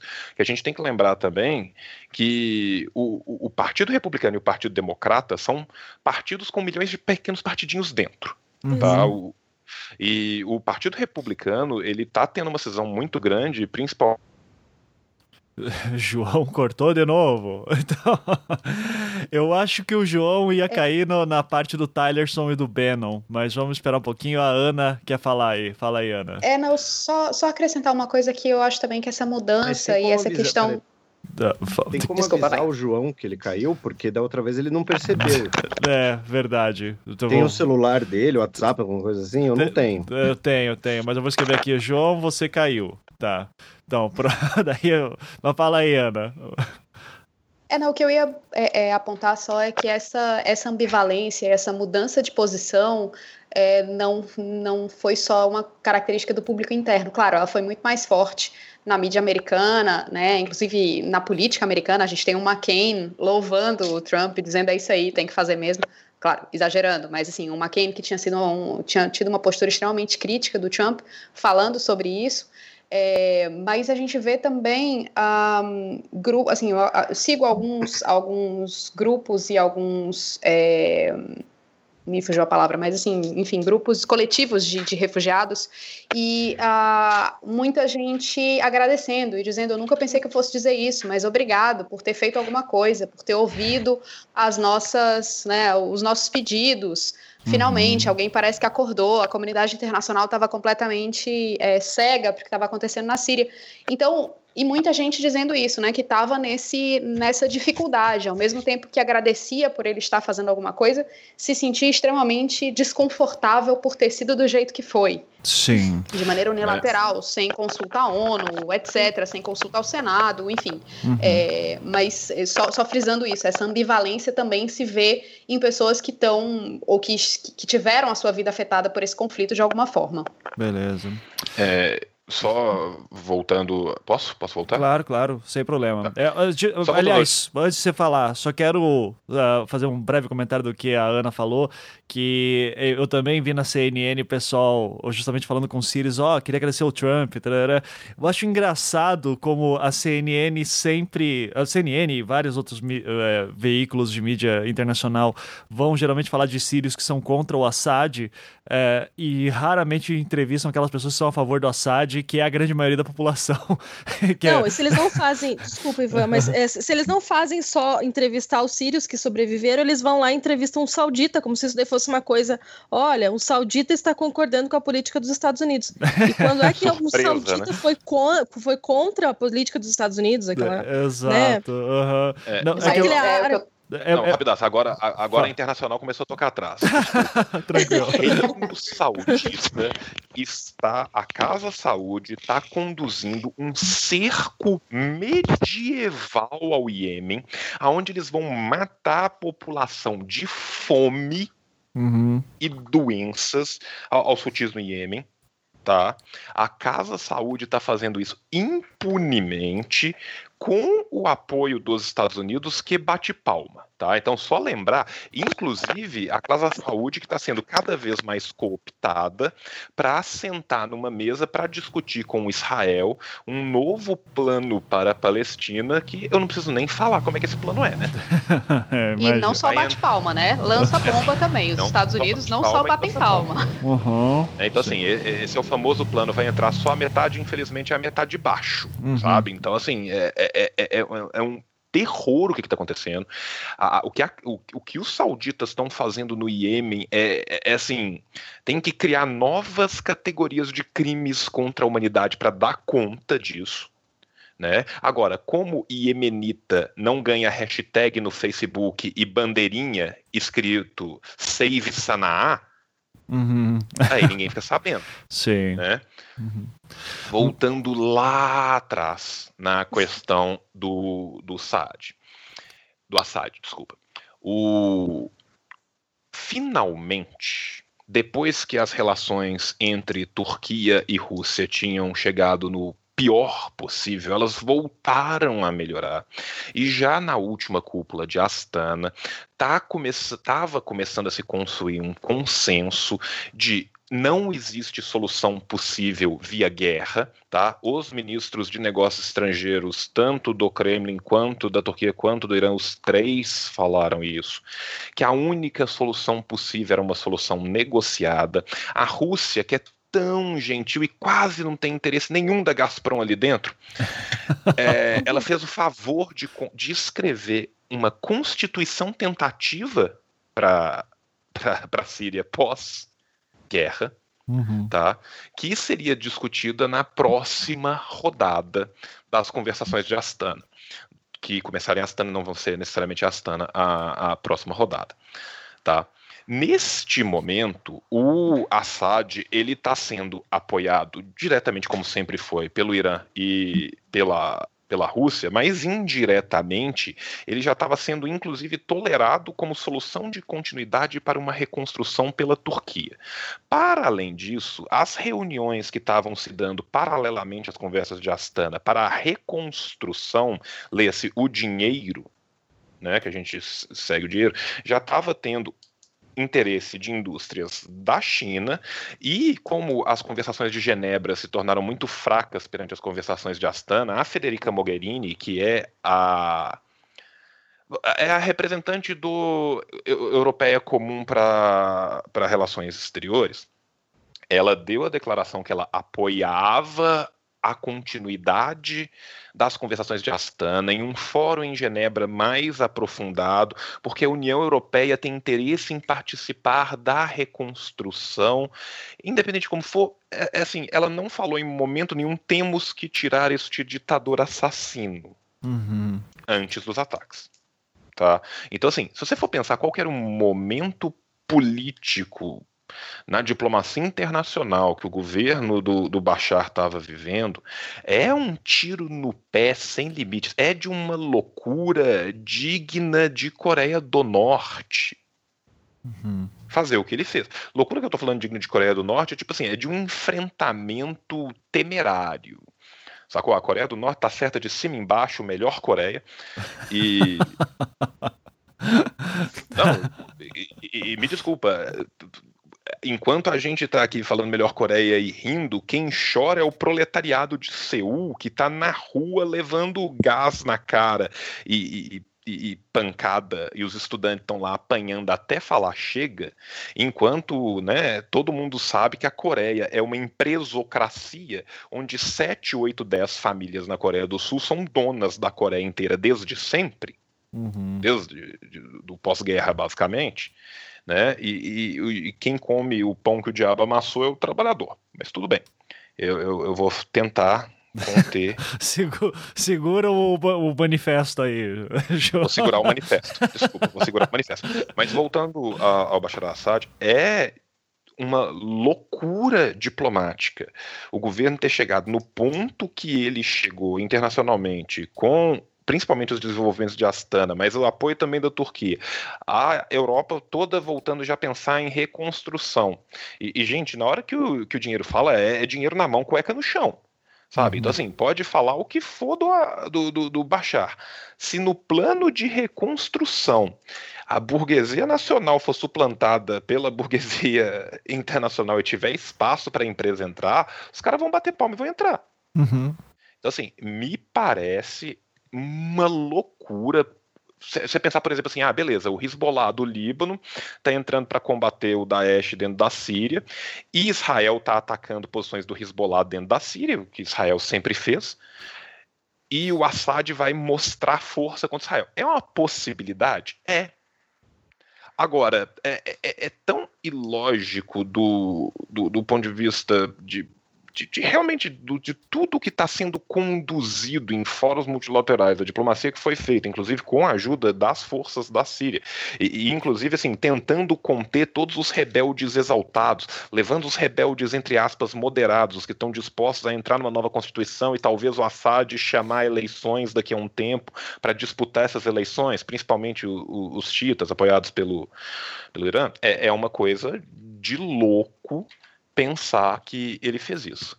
Uma última coisa que eu queria falar só sobre o ataque do, do, do Trump, eu vou passar a palavra, que eu estou sendo egoísta, me desculpem, é que um, tem um repórter da, da Reuters, que ele é do nosso querido reino Haxemita, conhecido popularmente por Jordânia, o Suleiman al-Khalidi, que ele publicou ainda hoje, né, a declaração conjunta do que, que o título da matéria é Aliados de Assad dizem que o ataque na Síria da, da, da força da base da Força Aérea da Síria cruza todas as linhas vermelhas. Ele está falando exatamente das declarações do, do Putin e do Rouhani, que se isso voltar a acontecer, será respondido de igual maneira. Uhum. Tá? E ele fala isso falando, tipo, ah, essas pessoas são horríveis, o que é muito claro, porque ele é ele é da Jordânia. Uhum. Mas é só um, uma outra coisa para a gente pontuar. Sim, perfeito. Uh, eu, eu quero. Uh, então, assim, o, o, que o. Só resumindo o que o João falou, porque daí já quero pegar um próximo gancho, é assim: o, se o de fato fosse o Assad ou foi o Assad que fez o ataque químico na terça-feira, é um ataque ilógico dado o momento que ele está vivendo. Inclusive, uh, o Felipe sempre fala isso no xadrez verbal. Uh, quem está saindo vitorioso dessa guerra em vários sentidos é o Assad, né? Que é bom lembrar em 2013, mesmo mesma época dos ataques químicos que ele já tinha feito, uh, foi o momento que os Estados Unidos tentou intervir na, na Síria, dizendo que o Obama, né, falou que o Assad tinha que sair do poder. A, foi o momento que a Rússia começa a intervir uh, mais diretamente também, e daí começa todo aquele climão entre o Obama e o Putin que nunca se deram tão bem assim também. Uh, e daí agora chega esse momento, e daí eu quero criar essa nova linha de raciocínio para daí jogar para o Felipe essa pergunta, é, que é assim, a, a, como a gente estava vendo qual que era a configuração da Síria atualmente, né? Você tinha o regime do Assad com apoio da Rússia, do Hezbollah, do Irã, lutando contra forças rebeldes e aqui coloca-se é, Exército Livre da Síria, coloca-se também Al-Qaeda, coloca-se Estado Islâmico. É, e, e daí os Estados Unidos um pouco mais periférico, mas apoiando principalmente os curdos com através de apoio de marines e treinamentos lá dentro para lutar contra Al-Qaeda e Estado Islâmico e agora viria essa terceira frente dos Estados Unidos contra o regime Assad, pelo menos esse era o clima que a gente estava tendo na sexta-feira de que agora os Estados Unidos vão atuar na Síria em três frentes diferentes, contra Al-Qaeda, Daesh e é, regime Assad. Agora parece que já não é bem assim, a gente vai ver ainda o desenrolar disso, mas o ponto que eu quero que o Felipe comente é o seguinte, Felipe, uh, do, quando eu vi o ataque acontecendo, a primeira coisa que me veio à cabeça é disse, peraí, aí se o, o, o Assad estava tendo apoio do Putin, inclusive tendo gerado um climão lá, Obama-Putin em 2013, de repente agora o Trump diz: não, o Assad vai tomar no cu, uh, e começa a atacar, e o Trump teoricamente era amigo do Putin, lembrando que tudo isso é, é muita especulação, teoria das conspirações mil, e a gente ainda vai ver o desenrolar disso, se em algum momento tiver alguma coisa, eu particularmente acho pouco provável, mas enfim. Uh, e, e, daí, nesse ponto, uh, quando eu vejo o ataque que o Trump fez à Síria, eu pensei, caralho, agora deve ter ficado um climão entre uh, Estados Unidos e Rússia, que teoricamente, pelo que a gente estava sabendo, tinha boas relações. Agora com a administração Trump. É, e, até brinquei no Twitter na quinta-feira, né? Eu falei assim, ó, lembram quando a Hillary, uh, quando falavam que durante as eleições que a certeza de uma guerra na Síria com os Estados Unidos com boots on the ground, né, com presença física de fato atacando seria se a Hillary ganhasse e agora com o Trump a gente tá vendo uma mudança disso. É, eu queria saber, Felipe, se nesse ponto que a gente está vendo, existe alguma possibilidade de uh, o clima esquentar entre um Trump e Putin? Porque é, é, aqui que é o meu. É aqui que é o. Quando o pessoal fala de Terceira Guerra Mundial e tal, é, é nesse momento, né? De uma discussão. Eu não quero cair na questão de uma Terceira Guerra Mundial, mas é. Se pode de fato criar um desconforto entre os dois Lembrando também que, tendo em vista que o Assad estava tendo apoio do Irã, e desde que o Trump assumiu, tava, é, começou a falar bastante do Irã, falando que o, tudo que o, as negociações que o Obama fez com o Irã foram desastrosas e tal, e começou a falar do Irã como. Uh, voltou a retórica do eixo do mal, né, que era do Bush, que a Jaqueline também lembrou. Então, Felipe, eu queria que você falasse um pouquinho sobre essa situação do tipo, pode virar um novo Iraque uh, com, uma, com um novo novo uh, fator aí também de um Putin agora, de fato, dizendo o Trump vai tomar no cu? Pode chegar nesse ponto? Ó, oh, vamos lá. É... Primeiro, só um, um pequeno complemento do que o João falou. Né? Uma das poucas explicações lógicas uh, ao Assad usar armas químicas, né, o que ele falou, um recado para Israel, e uh, a segunda hipótese que é o que a Ana Luísa também tinha comentado, uh, é pelo fato da, da, região em que teve o ataque uh, não ser uma região que possibilite um cerco, como Alepo, uma política deliberada de, você isolar a população por conta da fronteira com a Turquia. E é um modus operandi da família Assad, né, você uh, fazer pessoas que se revoltaram sofrerem o máximo possível para desencorajar novos levantes. Então, são essas as duas únicas explicações de parte do Assad. Agora, falando sobre é, é, Trump e, e, Putin, tem uma questão que eu acho que é essencial nisso, que é o seguinte, e depois acho que a Jaqueline consegue uh, complementar muito melhor do que eu, que é o seguinte, uh, a política externa dos Estados Unidos, hoje, ela está com multicefalia. Você tem uh, Pentágono. É, vocês estão me ouvindo? Sim, pode Sim. falar. Perfeitamente. Uhum. Tá. É, você tem Pentágono, Departamento de Estado, uh, a embaixadora Nikki Haley nas Nações Unidas, todos falando em vozes diferentes.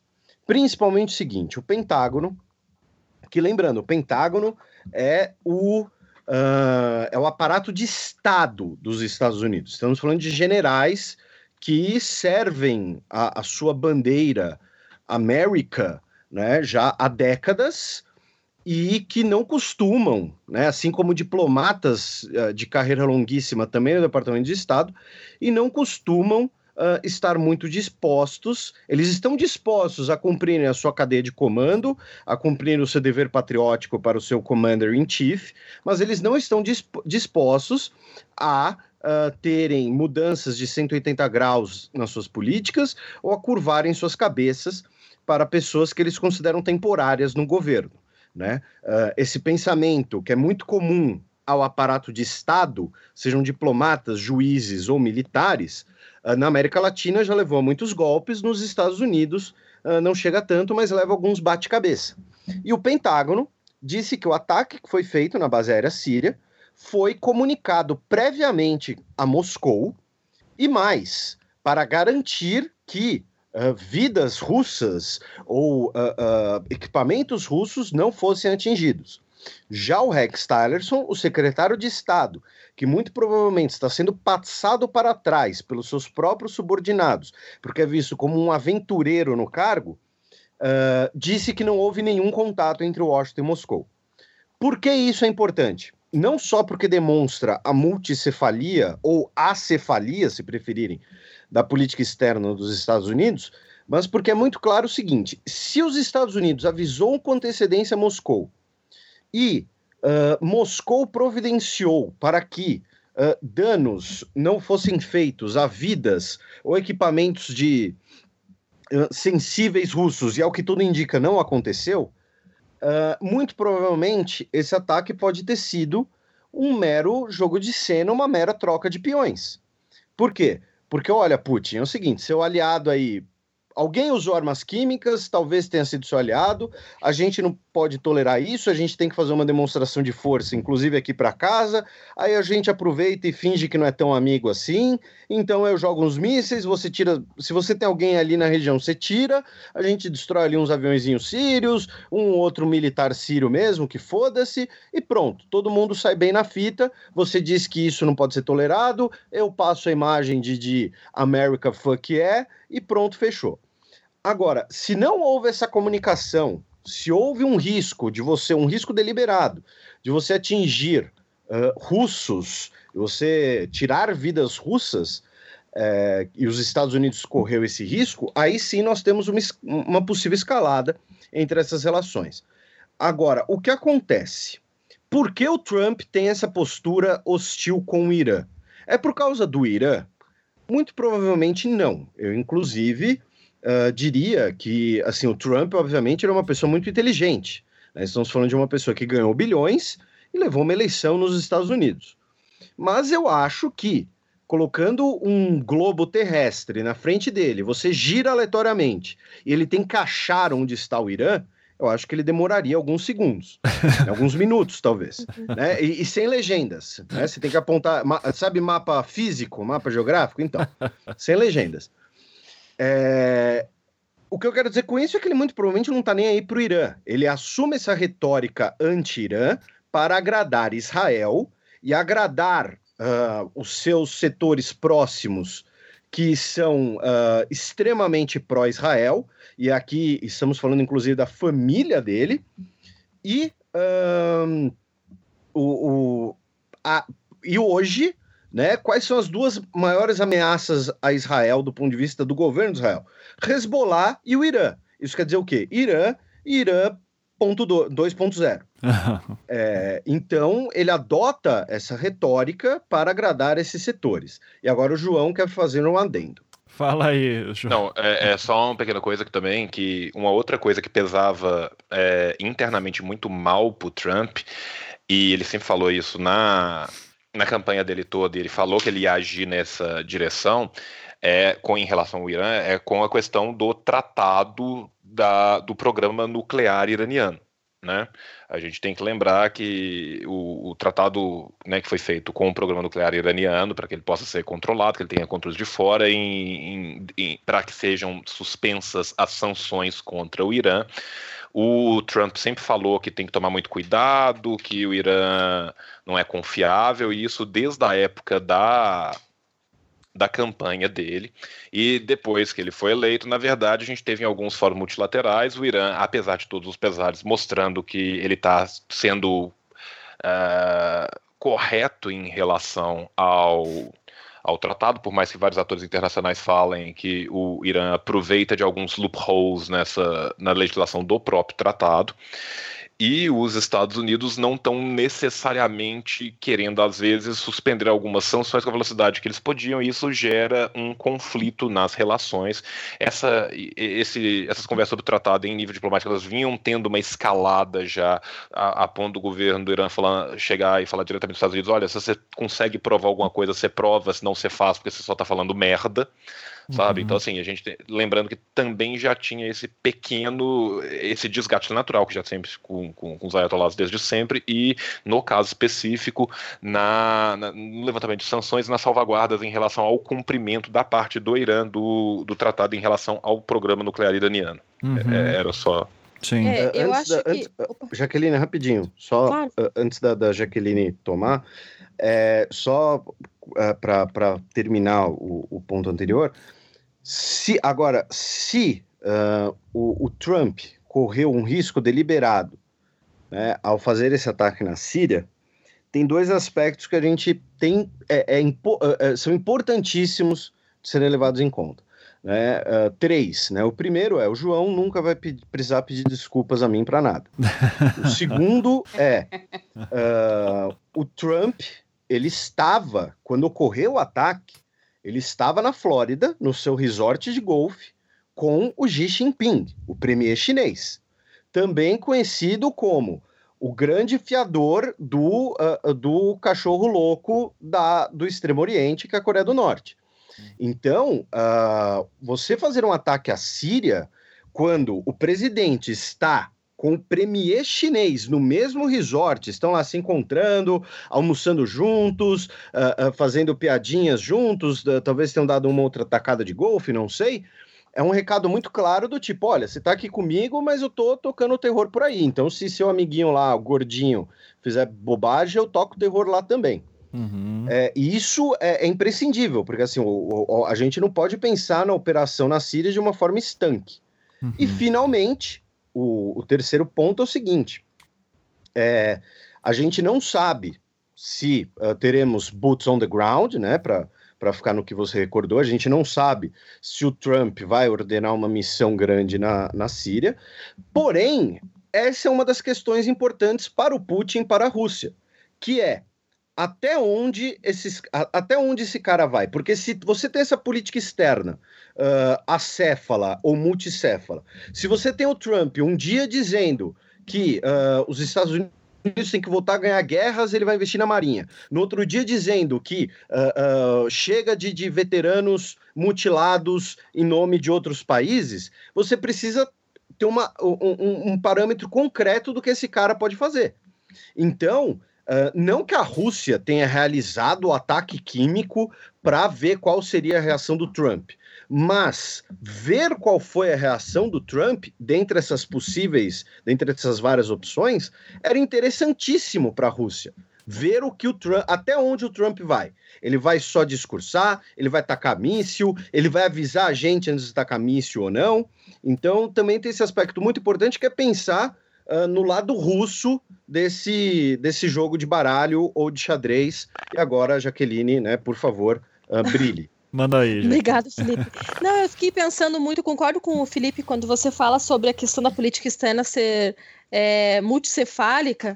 E eu acho que quando o Donald Trump ele nomeou o Rex Tillerson, ou Tylerson, nunca sei falar o nome dele, é, como, como secretário de Estado, eu acho que ele primeira coisa que ele colocou muito claramente quem é, como ele pensa na política externa dele quando ele fez essa, essa nomeação.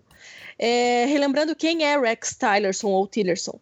É, ele é o ex-CEO da ExxonMobil. A ExxonMobil é uma das três maiores empresas do mundo. Então a gente já joga lá que ele colocou um, uma, um cara como ele, né? Ele colocou um empresário ali uhum. para falar exatamente sobre essa questão da política externa, é, externa americana. Ele está vendo, o, ainda mais é, pensando que é uma empresa focada uh, na questão da energia, na questão do petróleo. Então a gente já tem um exemplo aí de como que o Donald Trump pretendia enxergar o seu, o seu, a sua política externa, né? Como se ela fosse mais uma, é, talvez uma filial da sua, uh, da sua empresa, por aí vai. Só que daí ele vai lá e coloca a, a Nikki Haley na, na ONU. Lembrando que antes, é, no governo do, do Obama, quem era representante dos Estados Unidos é, na ONU era Samantha Power. A Samantha Power foi alguém que trabalhou com o Sérgio Vieira de Mello durante toda a sua carreira, como a Ana Luísa pode muito bem complementar depois. É, a gente já tem uma mudança ali de mentalidade muito grande com relação a essa política externa. E daí aparece toda essa questão de bombardeamento na Síria, uh, exatamente como o Felipe relembrou, no momento em que o Donald Trump estava com o representante chinês, sabendo que o Donald Trump, durante toda a sua campanha, tinha uma obsessão. É, acho que não só pela campanha, se a gente for pegar antes da campanha, já aparece isso. O Donald Trump tem uma obsessão pela China, é, sobre a crítica da questão econômica e por aí vai. Aí, no momento desse desse contra-ataque, ele está presente, tá, está em companhia é, chinesa, eu acho que uh, ele deu uma resposta política no momento que todo mundo pensava que ele só ia trabalhar com questões econômicas. Ele deu uma questão ali que é, não estou aqui para fazer diplomacia apenas pela, pelo diálogo pela conversa, mas eu também sei fazer é, a guerra do a, a, questão do hard power, né, a utilização de bombas e por aí uh, um resgate daquela daquela noção é, bélica dos Estados Unidos. Eu acho que a gente tem aí um, um monte de coisa para levar em consideração com relação a esses posicionamentos, como bem o, o Felipe relembrou. Agora, pensando que o eu, daí vai um, uma, uma opinião bastante pessoal minha, eu acho que muito mais do que a gente discutir é, ou perceber aqui a relação de Síria, é, da vizinha Turquia, é sim, ou, ou da, até mesmo da ONU, é a relação de poder entre Rússia e Estados Unidos. É, eu creio, talvez, que o grande estrategista aí não seja nem o Donald Trump. Até eu acho que arriscaria dizer que o, o Putin foi muito mais é, audacioso no que ele fez. Uhum. Porque ele teve toda aquela questão de apoio com o Donald Trump durante essa campanha e não sei, arriscaria dizer que ele possa ter levado o Donald Trump a realizar o que ele realizou com relação a ataque ou condução da sua política, uhum. é, política externa. Então, é, a gente tem aí um momento bem interessante para começar a perceber essa relação de disputa por poder. Eu ainda acho que o Donald Trump teve uh, um posicionamento uh, inicial muito mais focado numa economia do que numa intenção de guerra, e ele viu nisso uma oportunidade mas o Putin esteve sempre presente como estrategista de guerra. Eu tenho, eu tenho um, um, um pé atrás sempre achando que o Putin ele é muito mais avançado do que o nosso pensamento com relação à estratégia de guerra. Uhum. Acho que a Ana quer falar alguma coisa. Manda aí, Ana.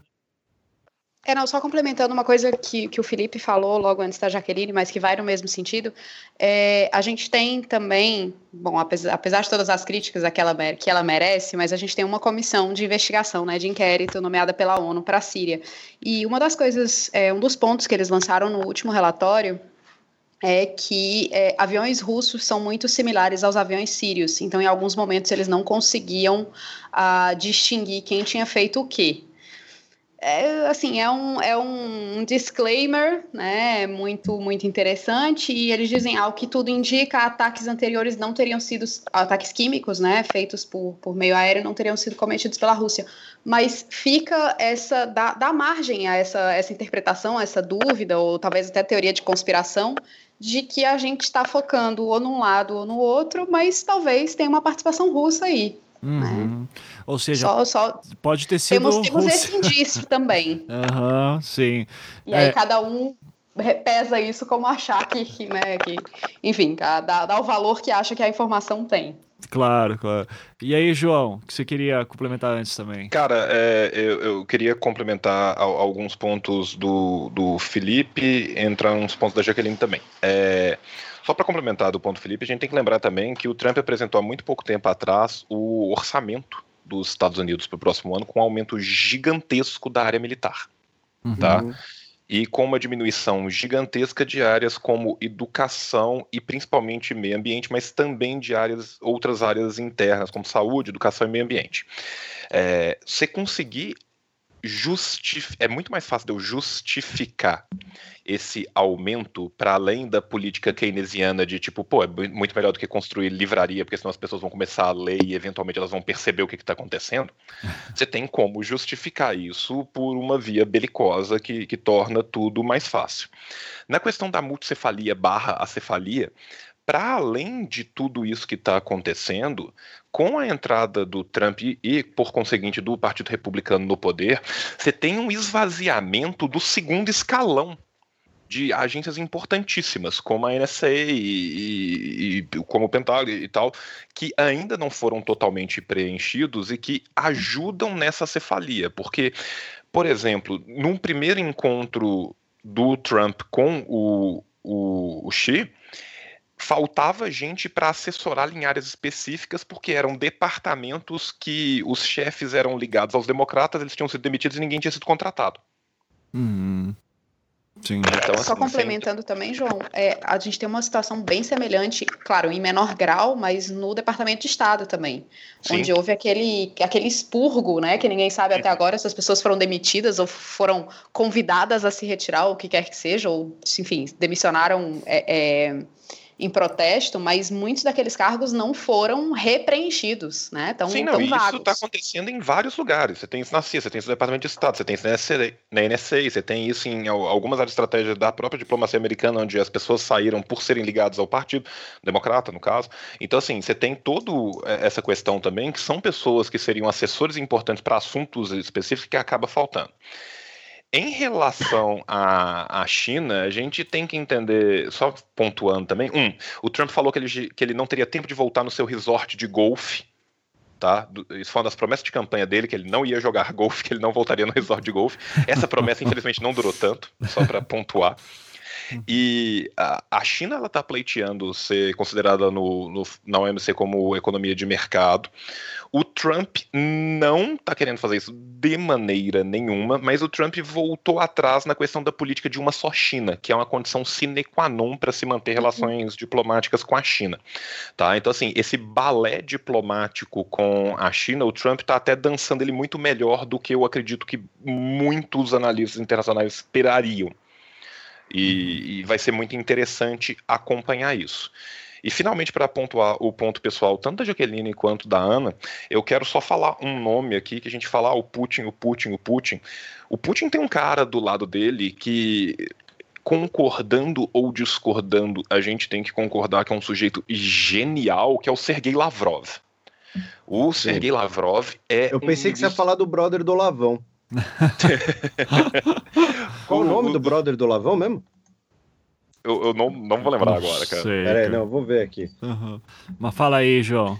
Mas, mas, o Sergei Lavrov, cara, é um sujeito genial, cara. Assim, você pode não gostar dele, você pode não gostar da política que ele faz. Quem é eu Lavrov? Tenho... Fala, fala pra burros É o ministro de negócios estrangeiros da, da Rússia. Tá, ok. Uhum. Tá, que toca ele... guitarra. Sim. Ótimo. E que se você olhar a foto dele hoje e você falar que ele era técnico da União Barbarense e ex-zagueiro, todo mundo acredita de boa. Sim. Tá. O, o, o Lavrov, cara, ele é genial. E a forma, por exemplo, que ele vem conduzindo Astana para tentar criar um consenso em cima do Assad é, é, é uma coisa digna de nota.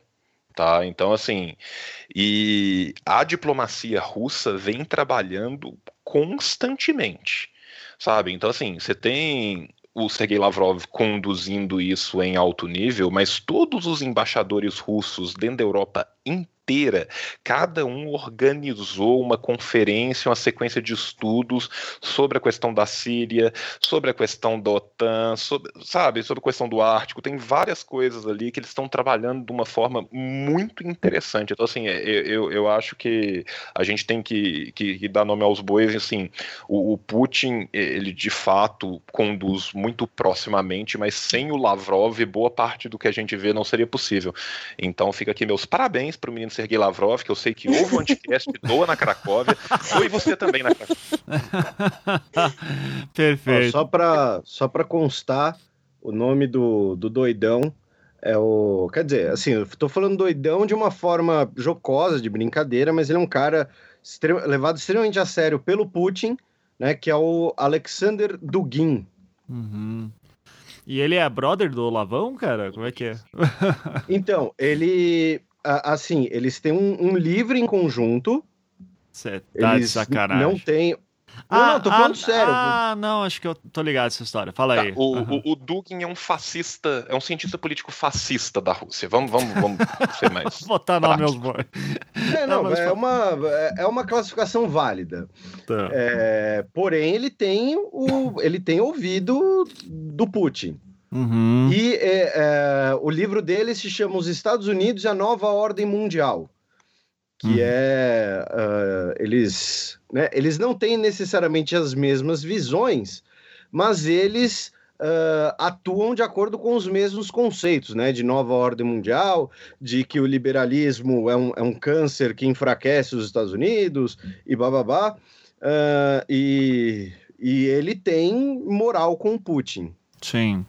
É, isso aí eu lembro em 2012 que eu tinha um colega de departamento que era muito fã do Olavo de Carvalho e ficava falando assim: Você viu o debate do Olavo com o Dugin? Deu. Não, não vi, obrigado. então, é, mas enfim, só para saber de onde que veio a memória, assim, também de onde eu ouvi falar isso. É, Certo, então sobre uh, essa. A gente já falou aqui que, de novo, não dá para ver exatamente qual que é a posição. Ainda não dá para ver qual que foi a relação da Rússia com isso. Aparentemente foi avisado, né, que os Estados Unidos avisaram que iam fazer o ataque à Rússia para que não tivesse nenhuma baixa Rússia, é, russa, mas ainda assim aparece certas rusgas volta e meia de algum oficial do governo russo dizendo que os Estados Unidos ultrapassou o limite. Uh, enfim, a gente ainda tem que ver o desenvolvimento disso. Uh, eu, eu eu queria nesse ponto, antes de, de fazer da grande discussão se o que, que, pode, qual que é a maior merda que pode dar disso tudo, uh, eu, eu queria também que quando a gente estava falando, quando o Felipe estava falando da multicefalia do governo dos Estados Unidos, atualmente está dando parece que uma e aqui é tudo conversa de bastidor, boato, mas eu queria ver o que a gente sabe de fato uh, que está tendo um conflito ali dentro da cúpula do Trump entre o Tylerson e o Stephen Bannon, né? Que o Bannon que daí seria o, uh, sei lá, conselheiro do Trump, uh, que era lá do Breitbart, né? Também o, o, o, o galera do alt-right, né? Tanto que nos sketches do, do Saturday Night Live sempre parece o Bannon como um fantasma da morte que fica ali dando as dicas pro Trump, né? Trump, faça tal coisa. E daí o sim, senhor Bannon, né? E vai fazendo isso. Uh, e as discussões que estão rolando nos bastidores, assim, tudo e fofoca, enfim, de forma bem direta e bem concreta, que a gente possa ter certeza, é que o Bannon estaria perdendo credibilidade lá dentro e o Tylerson estaria uh, crescendo ali dentro. É, a Jaqueline, por acaso, sabe de algo disso? E depois eu queria que o Felipe fizesse algum comentário também sobre isso, porque me parece que nesse racha entre Tylerson e Bannon teria também alguma coisa algumas diferenças de, de pensamento sobre a questão da Síria. Jaqueline, você sabe alguma coisa? Então, esse, para mim, é, é, eu estou muito naquela questão ainda do é, parece tudo conversa, conversa bastidor, como você comentou. É, não teria muita informação real sobre isso, ou pelo menos nenhuma uma certeza para dizer. O que eu posso comentar com relação a isso é que a impressão é que dá é que o Tylerson está crescendo muito e o Donald Trump ele, tá, tá, ele se incomoda muito com as, com as tiradas do Saturday Night Live e companhia com relação ao Steve Bannon e também com relação ao porta-voz dele, que eu nunca lembro o nome. É, é o outro é... Stephen, né? São os Stephens. É, também, né? é, acho que ele, é. Ele se é o Sean Spicer, não? Sean, Sean Spicer, isso, perdão. É que tem o outro Stephen também lá, que é um sei lá, enfim, eu tô pensando que o pessoal fala dos Stephens do Trump, né? Mas tudo bem. Fala pois aí, é. O Donald Trump, ele, ele, já deu algumas declarações como ele, como ele se incomoda com essa com essas tiradas de sarro, né, com relação a essas pessoas mais próximas a ele, porque ele diz que ele perde credibilidade política. E de alguma forma o Rex Tillerson não aparece ou não apareceu ainda no Saturday Night Live e companhia. Hum. Então eu acho que ele acaba se blindando, pegando essas informações dele. Agora, tal, talvez seja por isso que seja, esteja crescendo. Uhum. Agora, eu não, não saberia dizer exatamente qual que é, é se existe essa, essa é, se é uma razão é, real disso, porque o Donald Trump ele fala que quando começa a se falar, fazer muita, é, quando, quando, a grande mídia, no caso da tiração de sarro, começa a mencionar muito seus uh, assessores ou aqueles mais próximos a ele, eles perdem credibilidade real. Então, sei lá, eu não sei, eu não saberia dizer ainda. Eu acho que é um pouco tá, tá um pouco cedo para conseguir tirar alguma informação com relação a isso. não sei se o Felipe consegue contribuir com alguma coisa mais aprofundada sobre isso, mas eu acho que, que o Tylerson tá ganhando pelas beiradas, assim. Uhum. E aí, Felipe? Olha, eu, eu acho que não tem. Uh, uh, e a resposta não é para confrontar, entre aspas, a Jaqueline, mas uhum. acho que uhum. não tem ninguém ganhando, na verdade.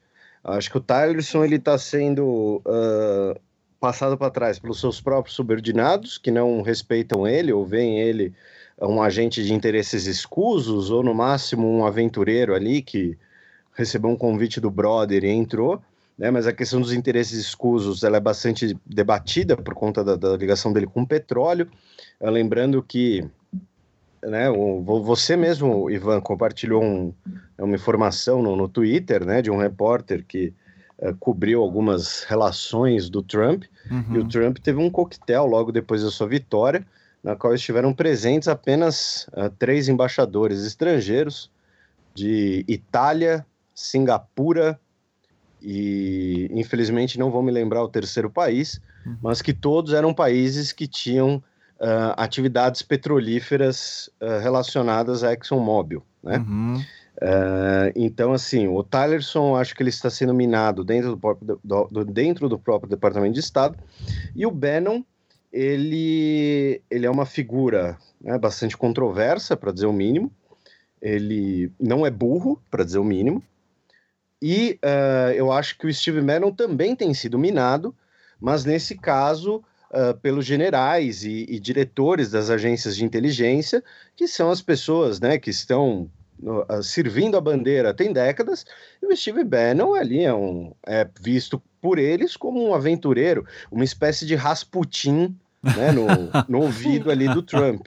Sim. É, não sei se, uh, assim como o Rasputin, né, se o Bannon está uh, uh, passando o cerol na Casa Branca, mas é, ele é visto assim. E aí o que aconteceu recentemente, né, foi uma coisa que ficou até meio nebulosa, mas pelo que eu consegui desenhar, é o seguinte: o Bannon ele continua participando das reuniões do Conselho de Segurança Nacional ou seja, ele ainda tem o, o, o, top clearance em assuntos de inteligência, assuntos sensíveis, assuntos sensíveis, porém, ele não mais participa da reunião de pauta, ou seja, ele não consegue determinar ou não o que será discutido nos briefings do Conselho Nacional de Segurança. Agora, a questão é o seguinte: ele foi retirado do Conselho Nacional de Segurança pelo próprio Trump, porque é o Trump que tem autoridade para fazer isso. Só que ele foi retirado porque o Trump uh, ficou bravo com ele, ficou chateado com ele, se sentiu magoado? Muito provavelmente não. Muito provavelmente foi uma demanda feita pelos generais, pelos uh, top brass, né, como se diz nos Estados Unidos, né, que o brass é né, em relação às, às, às divisas no ombro douradas, né, então muito provavelmente foram os generais, os, os, uh, o próprio ministro da Defesa, né, que é o... Ah, agora me fugiu o nome. Não é o Gorka, mas... né? Não é o Gorka. Não, não. É que o não, Gorka não, é o é, Metis. Do... é Ah, sim, é o Metis. Metis. Uhum.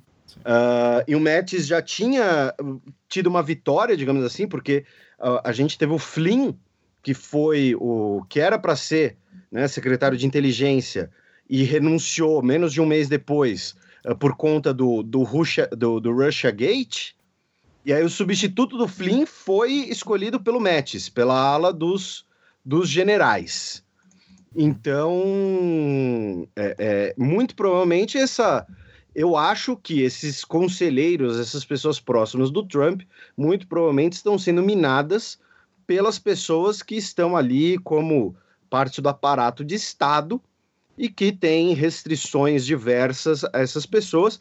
E aí entra né, naquela interpretação né, de que essas restrições seriam parte né, da, da agenda uh, globalista do, do Soros e, e, do comunismo uh, judaico, uh, enfim. Mas, para mim, que eles estão sendo. que eles enfrentam ali uma, uma, uma cisão interna, cada um em sua ala, para mim é muito claro. Uhum. É, e, e, nesse sentido é o momento em que as figuras que o Trump uh, anunciou, parece que, de novo, é, a gente ainda tem que ver o que, que vai dar disso, né? Porque são pessoas tão diferentes e tão bizarras ao mesmo, ao, mesmo tempo. Por exemplo, o cara que eu acabei de citar aqui, o Sebastian Gorka, que é um ele, ele faz parte do da equipe de uh, National Security, né? Uh, e é um cara que trabalha com contra-inteligência e tal, e ele tem alguns livros publicados sobre, por exemplo, terrorismo, e ele é um cara enfático em falar que o, o islamismo é uma religião terrorista e tem que acabar com o Islã, sabe? Então, é, eu sigo alguns é, analistas de, de terrorismo assim, no, no, no, Twitter e, cara, tem um específico que é o Michael Smith e o cara fica tirando sarro do Gorka o tempo inteiro, assim, falando, esse, esse, Gorka, esse Gorka não entende porra nenhuma, assim, eu, ele não consegue trabalhar com terrorismo de fato, ele tem uma agenda muito mais populista. É, então, é, eu, eu entendo que às vezes vai dar, é, principalmente para o pessoal que está mais tempo no Departamento de Estado dos Estados Unidos, assim, principalmente o pessoal dos generais de, de carreira, uh, ao ver essas figuras, devem ficar bastante incomodados de ter que, às vezes, ouvir essas pessoas falando, uh, que parecem ser grandes amadores, aventureiros, né? E, então, a gente ainda vai ver o desenrolar disso nos próximos meses e anos aí da, da administração Trump. E, e nesse ponto, daí voltando, quando teve o ataque uh, à Síria e como começou a esquentar o clima na quinta-feira, eu fui por uma. No calor do momento, eu fui por uma linha de raciocínio dizendo assim, cara, é, eu acho eu acho que a Arábia Saudita está no meio de alguma forma, porque o, o, Trump de repente começar a falar que tem que tirar o Assad, que é, é eu não me lembro o, o, termo exato, mas ah, é inadmissível o Assad se, é, continuar é, no poder.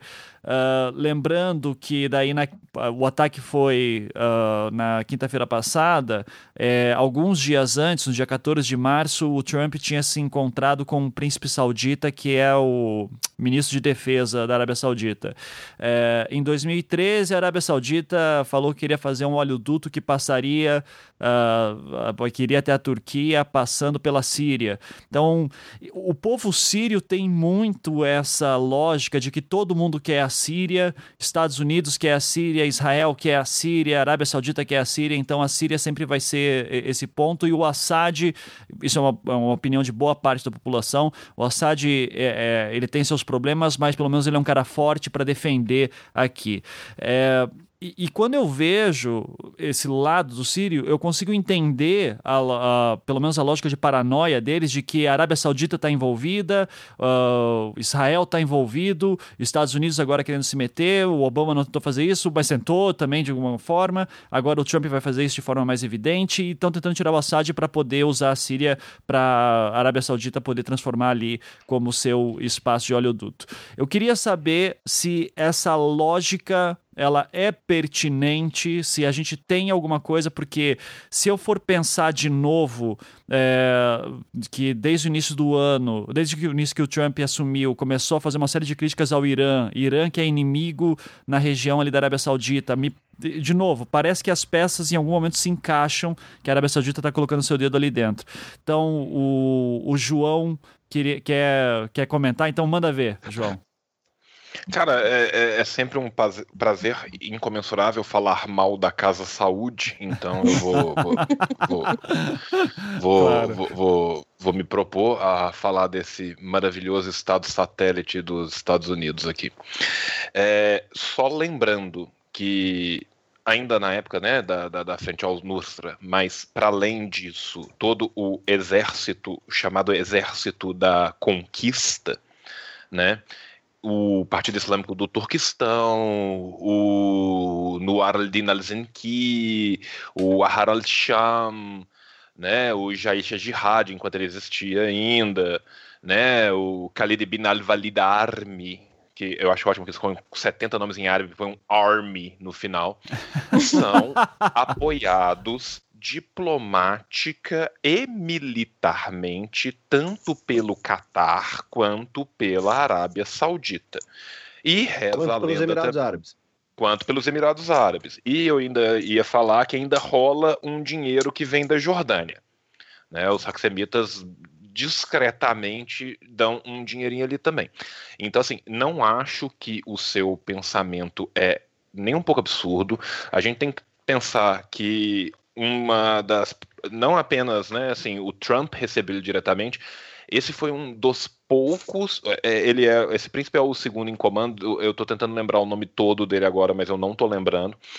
É, ele foi um dos poucos que não está no nível de PR, no nível de presidente da República, no nível de chefe do executivo, que foi recebido diretamente pelo Trump, tá?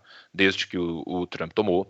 O Trump está tendo um cuidado especial com as relações com a Arábia Saudita, até por causa da escalada das questões do Irã. Já, a gente já mencionou, o Felipe já mencionou, Jacqueline já falou, eu já falei também.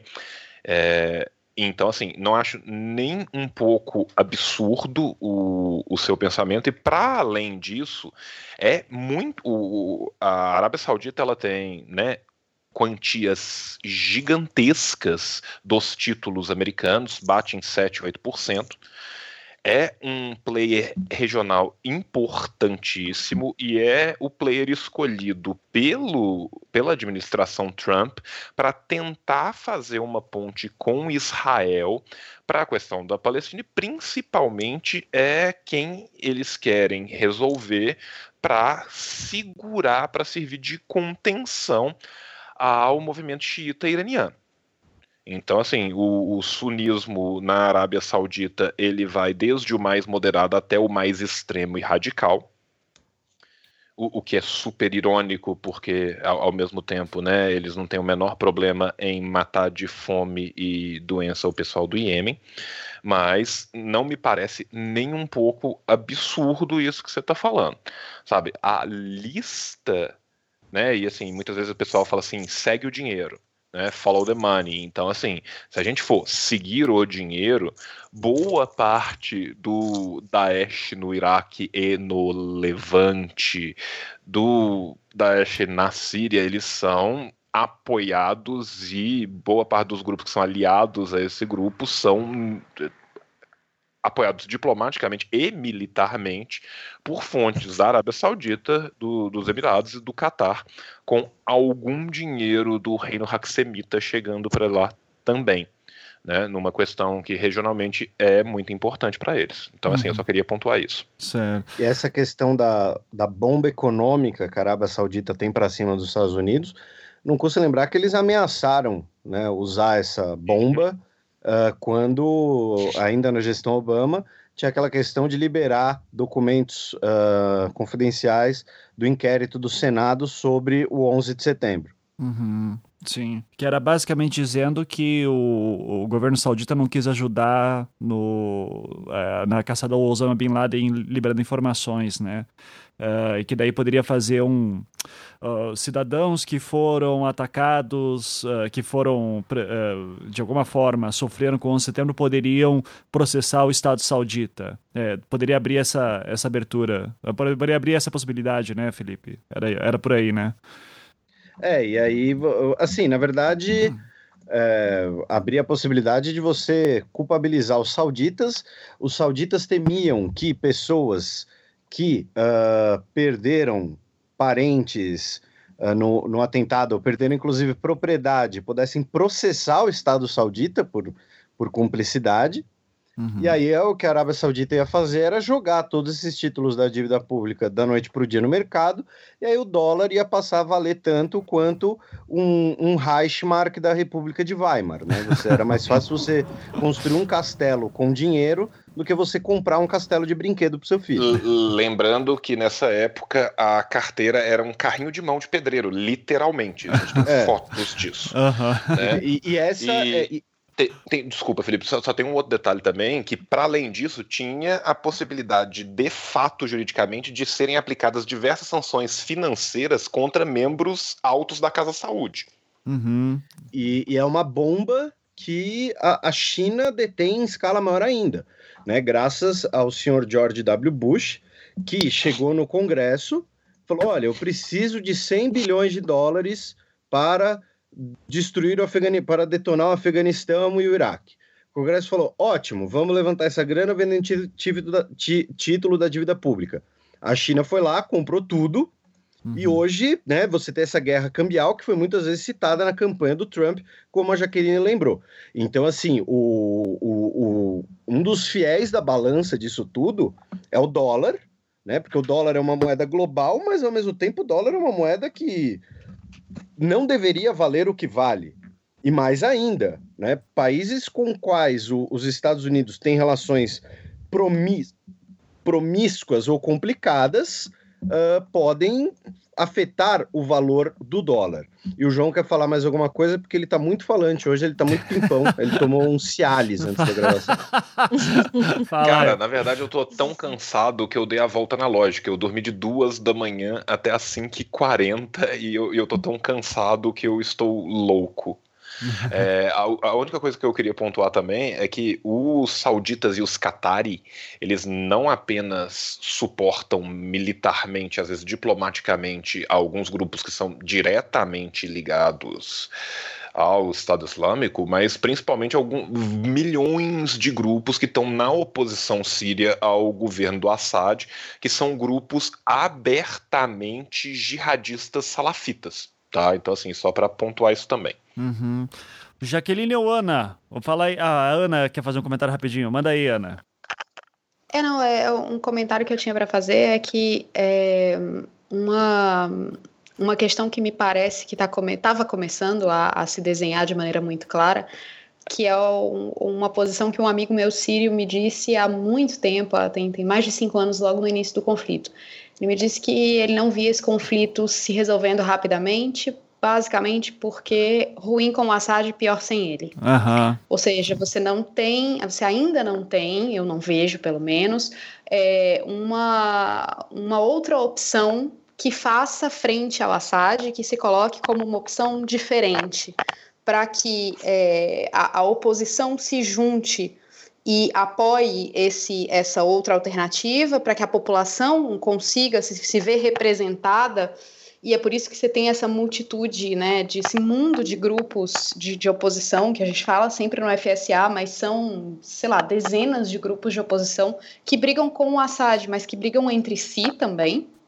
Importante dizer isso. Uhum. E você não tem alguém com quem a comunidade internacional possa dialogar, fazendo um, claro, é, comparando uma situação que não terminou bem, mas que é, representa para mim essa, essa mudança de postura da, da, da, comunidade internacional foi a Líbia. Em determinado momento, é, porque você via naquele momento, pelo menos, uma, uma alternativa mais clara, passou-se a não mais reconhecer o Gaddafi como representante da Líbia e passou-se a dialogar com a oposição, inclusive dizendo que são eles os representantes legítimos da Líbia. Uhum. Claro, acabou como acabou não, né? Está se desenvolvendo como a gente sabe que está se desenvolvendo, mas havia pelo menos durante um momento a possibilidade de você identificar uma alternativa clara que podia ser apoiada tanto pela maior parte da população, ou por uma parte da população, uma parte expressiva, quanto pela comunidade internacional. E isso na Síria é uma posição, quer dizer, é, uma, é, é, uma, é um outro lado, a meu ver, muito mais fragmentado e muito mais difícil de você encontrar essa figura ou esse grupo com que se possa é, é, dialogar e, e, que se possa apoiar enquanto alternativa ao Assad. Perfeito. Não vejo isso de maneira clara, né, colocada nesse momento. Uhum. É, eu acho que tem uma coisinha que a Ana falou aí que é bem interessante, para a gente poder pensar como reflexo do futuro disso tudo. Porque é, de, todos, de, de, todas as questões do Oriente Médio mais recentes que os Estados Unidos estiveram envolvidos, a gente tem lá a questão da Líbia, que, que a gente pode considerar o Oriente Médio, mas a questão da Líbia, a questão do, uh, do próprio Iraque, que é a manutenção do seu líder ou não. Nos dois casos, é, a retirada desse líder causou a sua morte. De alguma maneira, ele, os dois foram mortos, tanto o Gaddafi quanto o Saddam. Aí a gente vai ter uma questão, talvez, de. É, não, não, digo defesa, mas talvez de, de, reflexão dos outros estados, como foi o que aconteceu na reunião do Conselho de Segurança sobre, é, principalmente, o discurso da Bolívia, que falou sobre a questão de, de ter deixado. Uh, é, a questão do, do, da invasão do, do, próprio Iraque, que por consequência aconteceu, é, levou a toda a, a, discussão interna do governo iraquiano, que a gente tem que lembrar que o Saddam foi morto pelas, pela própria, pelo sistema judiciário é, iraquiano e não chegou a ser levado por, uma, um julgamento internacional e também a questão da Líbia com a, depois a morte do Gaddafi. Então, talvez seja uma nova visão de como tal, tentar lidar com o Assad sem é, talvez terminar com a sua vida, pensando uma coisa bem, bem é, trocando em miúdos ali. Seja uma nova discussão de como colocar um, um eh, os Estados Unidos pensam sempre em trocar aquela, o, o governo para um governo mais favorável a eles, enquanto a Rússia vai tentar, claro, é, manter essa, esse, esse rei, esse rei não, desculpem, esse ditador ou esse presidente, seja como for que Olha, eles querem identificar. Pode ser rei também, né? O pai era é. antes, é, é candidato único em todas as eleições. Pois é, então, candidato tá... único. Eu, sei, eu, nunca sei se eu tenho que identificar eles como, como ditadores ou os Assads, né? Como o quê? Porque sei o que, que eles são ali. Mas a gente já chega num ponto que vamos. Eu acho que, a, que os Estados Unidos vai querer, de uma certa forma, mostrar que ele consegue trocar sem mantendo o cara vivo, sabe? Uhum, Talvez. Sim. É, Para mostrar para a comunidade internacional. A Bolívia, o, o, representante da Bolívia no Conselho de Segurança é, na última semana frisou muito sobre essa questão de, é, da, do intervencionismo dos Estados Unidos no Iraque, que fez toda uma. É, causou toda uma, uma instabilidade local e, por fim, cravou a morte de Saddam. Então a gente, sei lá, tem todo um, um uma reflexão de como será que, que os Estados Unidos podem tentar lidar com isso sem, sem deixar o, o Assad no caminho da morte. Sim. E aí, João, o que você queria falar? É, pr primeiro, só para ajudar com a questão da terminologia, pode chamar o Assad de ditador sim, porque é um governo baseado na burguesia nacional, né, que sempre foi anti-imperialista, mas a gente tem sempre que lembrar que todo governo burguês é uma ditadura. só é importante é, falar isso. Em relação ao Saddam, só lembrando que ele foi julgado num julgamento de exceção que foi um circo bizarro, Sim, né? Foi uhum. ridículo. Tipo. aquilo foi um negócio assim que, tipo, sinceramente, se os caras tivessem julgado ele falado assim, a Elocão perdeu e tivesse dado três tiros na boca, tinha sido mais democrático o julgamento do Saddam do, do que participativo do que foi. É, um dia, o, o, dia que vocês quiserem, eu, eu tô sempre disponível para falar de, de, de, de, de coisas horríveis da política internacional. A gente, quiser falar da Líbia, porque assim, a Líbia virou uma coisa de. O Iraque virou uma coisa, a Líbia virou uma coisa, o Afeganistão virou uma coisa, né? Que basicamente, ao sim, que a gente tem, né? Que tipo assim, pra que a gente vai aprender alguma coisa, né? Porque não importa. Não, que é maior circo do que aquele, daquela morte do embaixador americano do, dos Estados Unidos. Não tem circo maior do que foi aquilo, né? Sabe, assim, e a Líbia virou uma coisa ridícula, sabe? A gente tem pelo menos cinco ou seis facções que de fato conseguem disputar o poder, além das outras pequenas, além do Daesh e da Al-Qaeda no, no, no Sahel, no, no, no Sahel no norte da África, que está crescendo exponencialmente, e agora eles estão tentando, de alguma forma, lotear essas áreas de influência entre a Argélia, a Tunísia e o Egito, que fazem fronteira, que eles chamam de o grupo de os três fronteiriços, porque simplesmente o Níger, o Chad e o Sudão não importam. Né? Então, e você assim... tem, só, só te interrompendo rapidinho, João, hoje você tem essa pulverização, mas assim, a meu ver, ela acontece de maneira muito mais. É, é, vira uma bola de neve que sai descendo a partir do momento que, o, que a, a, a intervenção internacional é autorizada e que o Gaddafi é retirado e morto. Né? Até uhum. aquele momento você conseguia ter alguma coerência entre esses caras. Não, sim, eles se odiavam, mas, é, mas eles sobreviviam. É, sim, né? mas é isso que eu tô, tô, tô, falando. A partir do momento que você instala um governo satélite de interesses transnacionais lá, muito pouco ligado com os interesses regionais, lembrando que são locais onde você tem divisão. Gente, o, o, o mapa da da África e o mapa do Oriente Médio não é muito melhor, mas o mapa da África especificamente foi feito numa linda mesa de marfim na sala do rei da Bélgica, né? Uhum. Então assim, vamos, vamos lembrar disso. Então assim, não, só uma os... parte dele, a outra parte foi numa mesa de carvalho na chancelaria da Prússia. Não sim, sim. Desculpa, é verdade. Então assim, a gente tem que lembrar que são locais onde as divisões são muitas vezes extremamente artificiais, que você tem vários grupos ali dentro, vários várias regiões que queriam autonomia, você tem várias regiões que são tribais, então assim, é, é, é, muito complexo manter aquilo coeso e funcionando. E a partir do momento que você coloca algo que é completamente biônico, que é completamente estrangeiro, que é, que é basicamente um xenogoverno ali dentro, ele funciona maravilhosamente para você fechar acordo de migração com a União Europeia, né? E, e policiar as águas do Mediterrâneo, mas para dentro a Líbia acabou.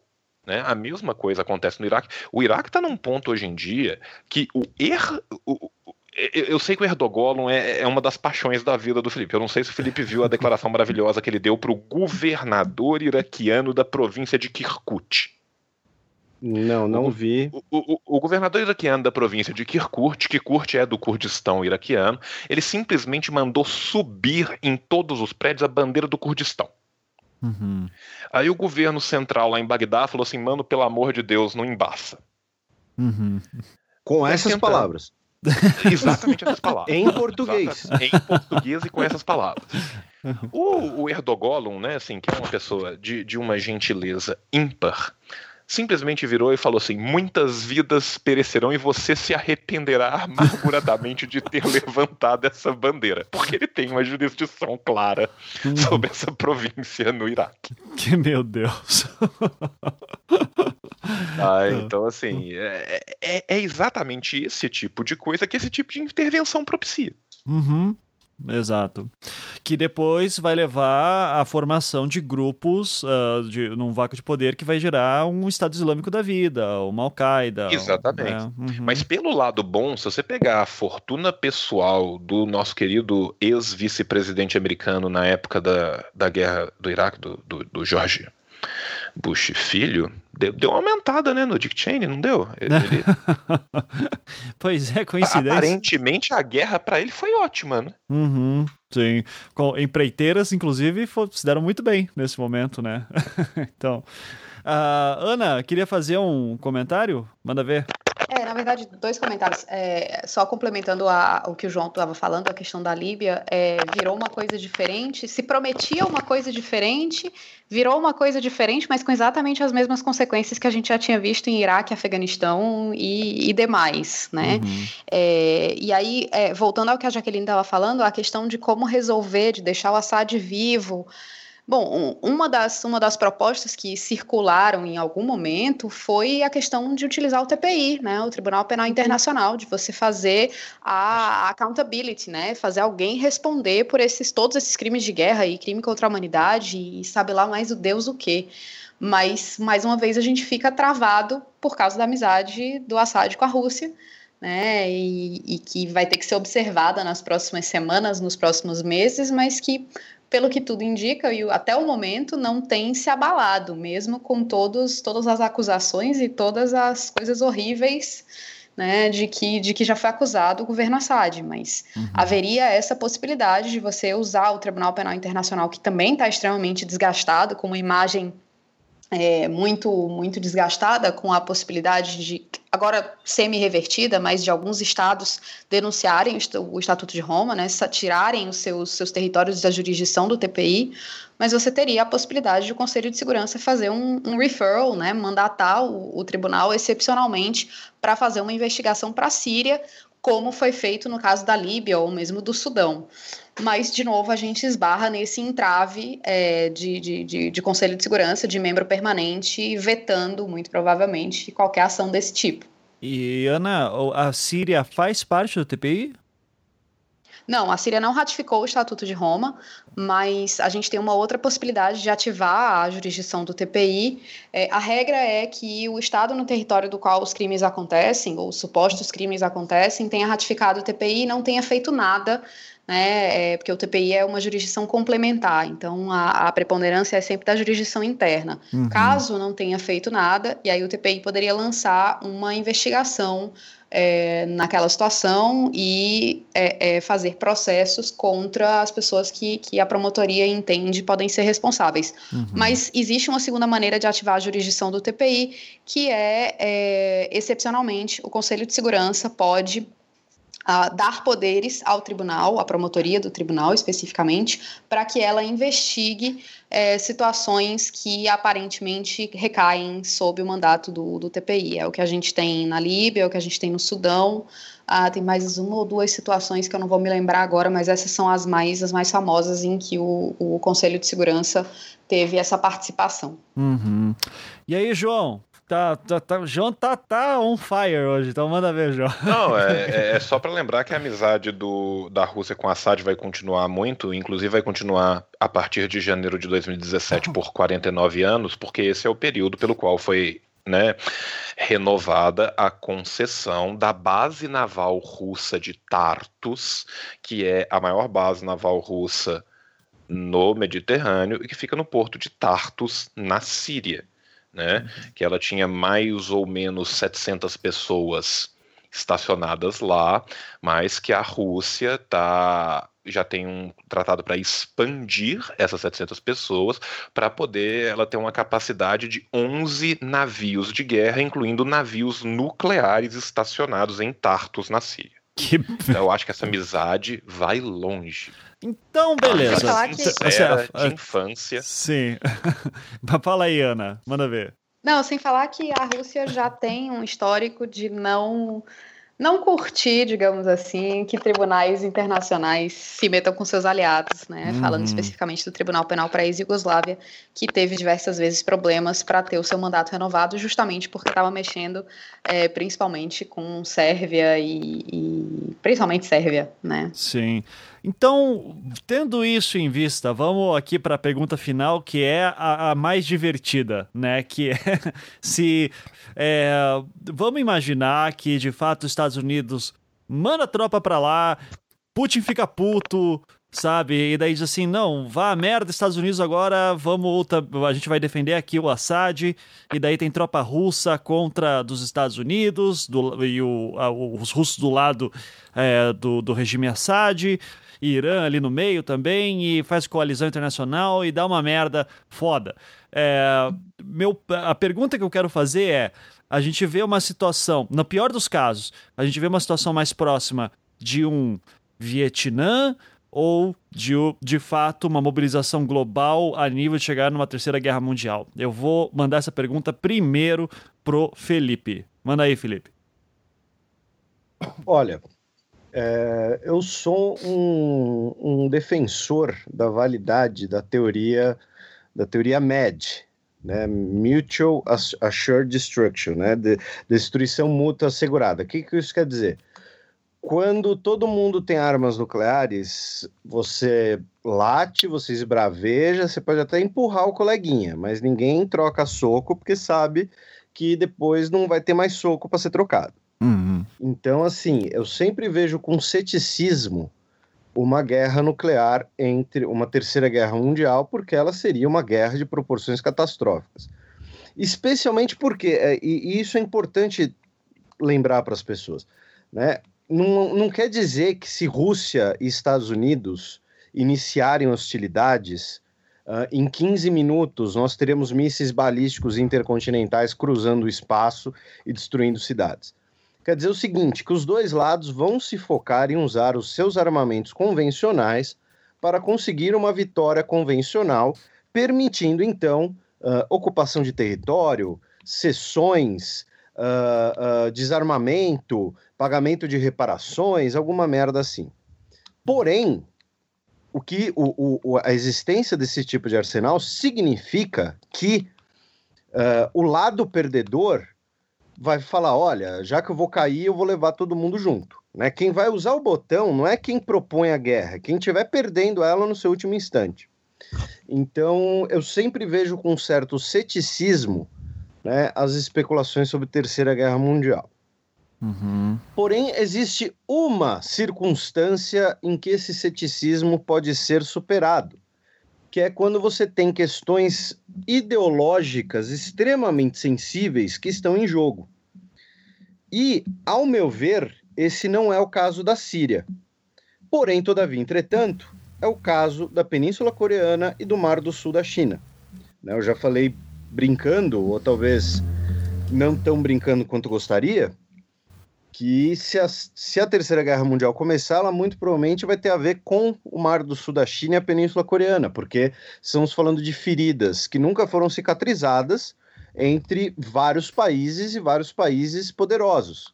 Né? A Síria, hoje, na, na escala global, é um país que não consegue uh, construir uma rede de saneamento básico, uhum. quanto mais ser uma ameaça para alguém. Uh, então, dito isso, eu acho que se nós tivermos um aumento de hostilidades, isso provavelmente levará a desdobramentos uh, por proxies na região, ou seja, os Estados Unidos vai voltar a alimentar grupos uh, uh, locais, a Rússia vai mandar tropas, então é aquela coisa, vai ter Estados Unidos e, e, e Rússia brigando mas por meio, né, vai ter é a terceirização da guerra, né, que nem o Vietnã. Uhum. Porém, num segundo momento, pode haver uma escalada regional, especialmente por conta do interesse turco em evitar a qualquer custo um Kurdistão, e finalmente uma escalada supra-regional. uh, não apenas no Mar do Sul da China, que, repito, é, o, é onde a merda pode dar, e uh, também um pouco no em torno do uh, Mar Báltico, né, que é onde a Rússia e a OTAN uh, marcaram o seu te pego na saída, né? Uhum. é que agora, por enquanto, eles não saíram da escola, mas está marcado ali. E tem outra coisa que é importante sobre o Mar do Sul da China, porque eu falei da teoria MED, né, e uh, de questões ideológicas, mas também nós temos ali uma questão, uma análise pura e simples das relações internacionais uh, sobre um prisma realista, ou se quiserem também, o João pode complementar, inclusive também sobre um prisma marxista, que é o seguinte: toda vez que nós tivermos um conflito global, é porque nós temos uma ordem internacional que favorece algumas potências estabelecidas essas potências estabelecidas tornam-se decadentes, o cenário global já não mais corresponde à realidade do poder global e potências em ascensão desafiam essa ordem internacional intencionalmente ou não, porque a estrutura fará esse desafio. O exemplo clássico disso é: nós temos guerras napoleônicas consagram basicamente Rússia, Áustria e Reino Unido como as potências dominantes, Congresso de Viena, Concerto Europeu, porém, em determinado momento, nós temos a unificação de Estados Unidos e Itália, que vão querer o seu lugar ao sol, temos a modernização ou ocidentalização do Japão, que vai querer o seu lugar ao sol, e aí são potências em ascensão que vão desafiar essa ordem internacional, uh, querendo territórios, querendo a glória, o que for. E hoje, no cenário internacional, uh, você tem uma ordem que desproporcionalmente. Uh, desculpa, eu falei o que, João? Me confundi? Ah, disse Estados Unidos, mas quis dizer Alemanha, né? Mas enfim, né? os Estados Unidos da Alemanha, de José Serra. mas, é, no, no, caso, e, e o que acontece? Nós temos uma ordem internacional que desproporcionalmente uh, representa principalmente Reino Unido e França por conta dos seus antigos impérios coloniais. Nós temos uma ordem internacional que desproporcionalmente não reconhece o papel de potências derrotadas, como Alemanha e Japão, desproporcionalmente não reconhece o papel de potências em ascensão, como Brasil, uh, menor grau Turquia, maior grau Índia, uh, Indonésia, e principalmente não contempla o papel da China no mundo hoje. A China é uma potência no sistema internacional? Sim, é. Ela é considerada uma das cinco potências vencedoras da Segunda Guerra Mundial. Porém, por diversas outras questões, como, para dar um exemplo, a votação no OMC que o João comentou, a China não é contemplada na ordem internacional, a Índia não é contemplada na ordem internacional, o Japão não é contemplado na ordem internacional, uh, as Coreias uh, embora elas não, uh, talvez não possas falar tanto de, de, né, de ordem internacional, mas elas são o, os Balcãs do Extremo Oriente.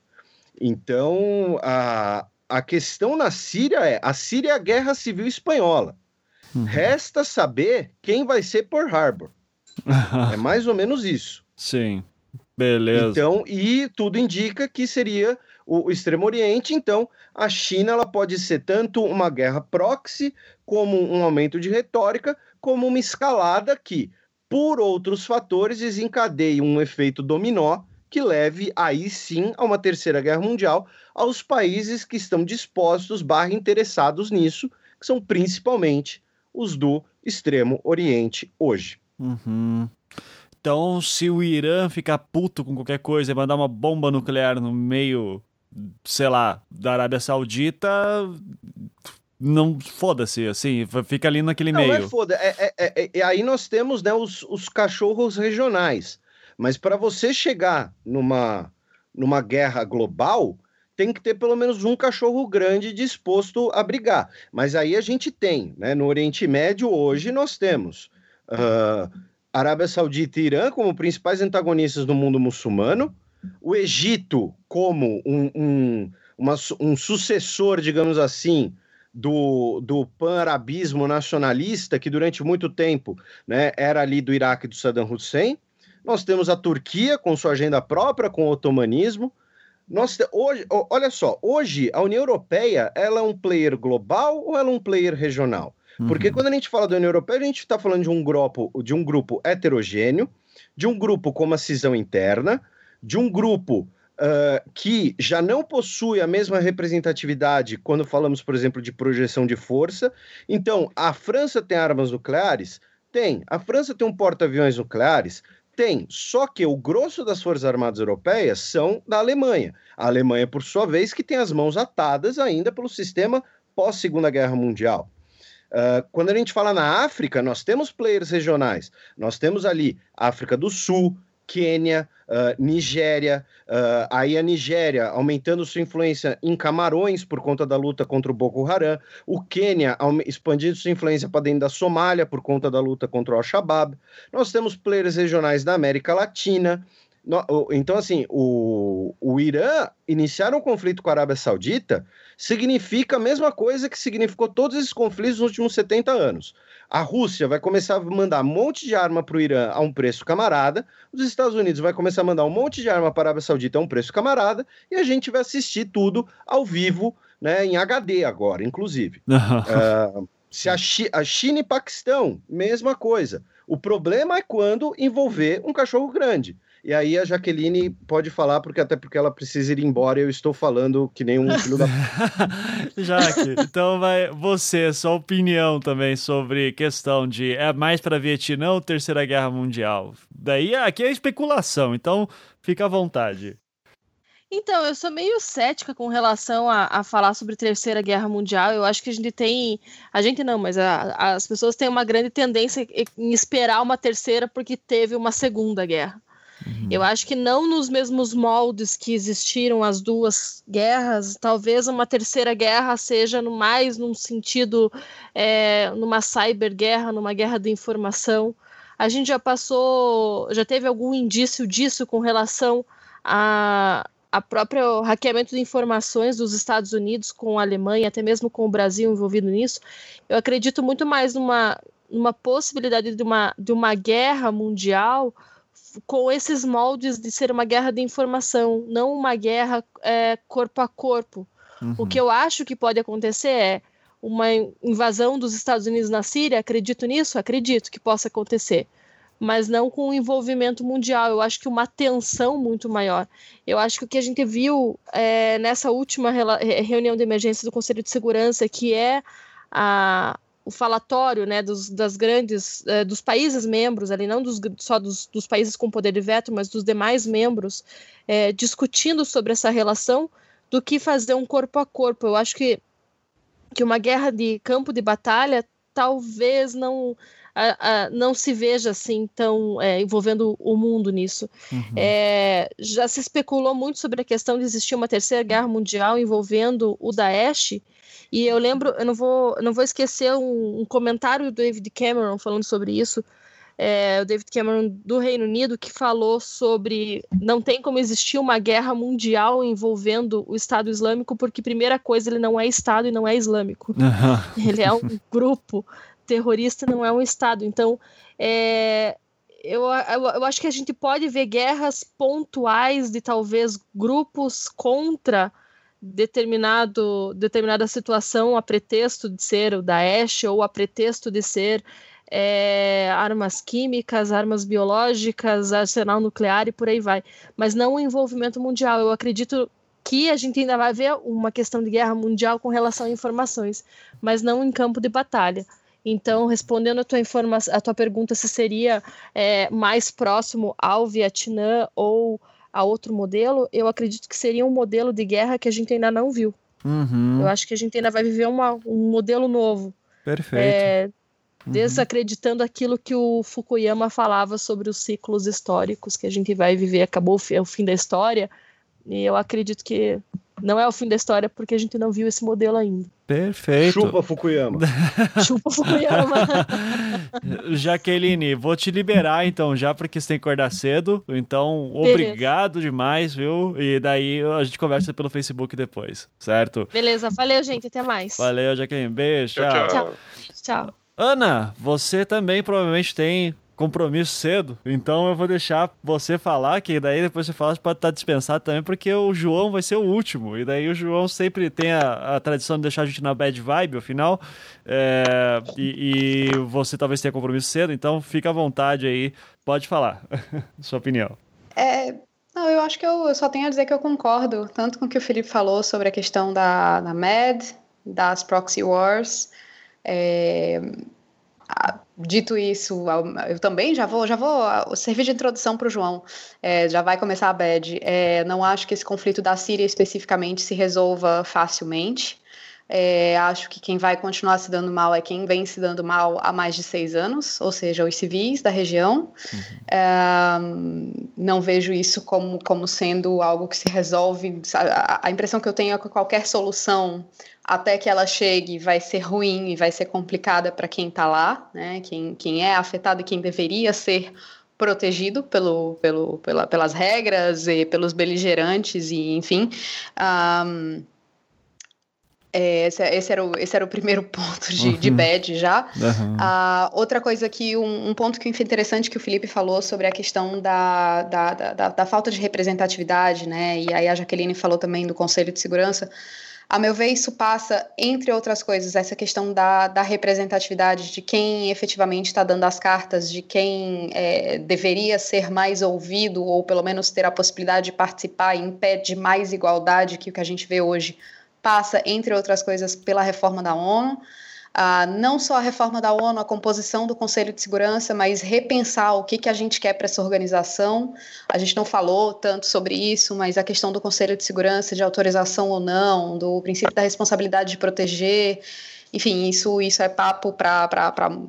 Tem muito pano para manga, mas é, o que, que é efetivamente essa organização, o que, que se espera dela, porque hoje a gente fala a ONU não faz nada, a ONU não faz nada, mas a gente esquece que a ONU, enquanto entidade só pode fazer o que ela é mandatada, né? Ela não tem, ela não é um superestado que pode puxar para si a função que ela quiser. Então, é, acho que isso tem que ser, tem que ser pensado, tem que ser discutido também de maneira franca e realista. Uhum. Né? Mas, mas eu acho que é isso. Eu acho que é, é, é se fosse para escolher uma das duas opções que você deu, muito mais um, um proxy war Uh, se houver um escalonamento efetivamente. Concordo com o que a Jaqueline falou também da questão da cyber warfare, né, da, da, da, guerra virtual, da guerra de informações.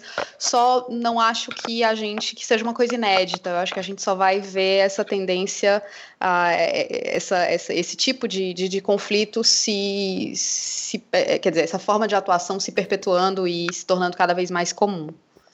Perfeito. Desculpa pela bad. Não, imagina. Vai que é tua, João. Não, imagina. Vai, João, deixa a gente pior aí agora. Manda ver. Não, cara, tipo, a, a primeira coisa que eu quero falar, cara, é, é, sobre a fala do Felipe. Antes de você. Como você já adiantou o assunto final, eu, eu, eu, eu faço o podcast com um papelzinho na mão onde eu vou anotando pelo menos os pointers do que, que eu quero falar.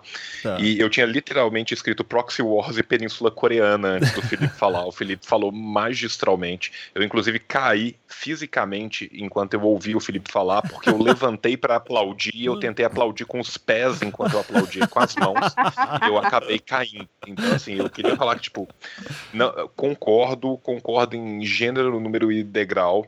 É, mandou absurdamente bem na sua leitura, com a qual eu, eu concordo muito. É, o Ivan se lembra, Felipe se lembra, a gente fez junto né, um episódio que a gente falou muito de Proxy Wars do Anticast, já tem um tempo. Uhum. E eu acho que isso, que esse conflito tem absolutamente tudo para ser mais uma dessas Proxy Wars.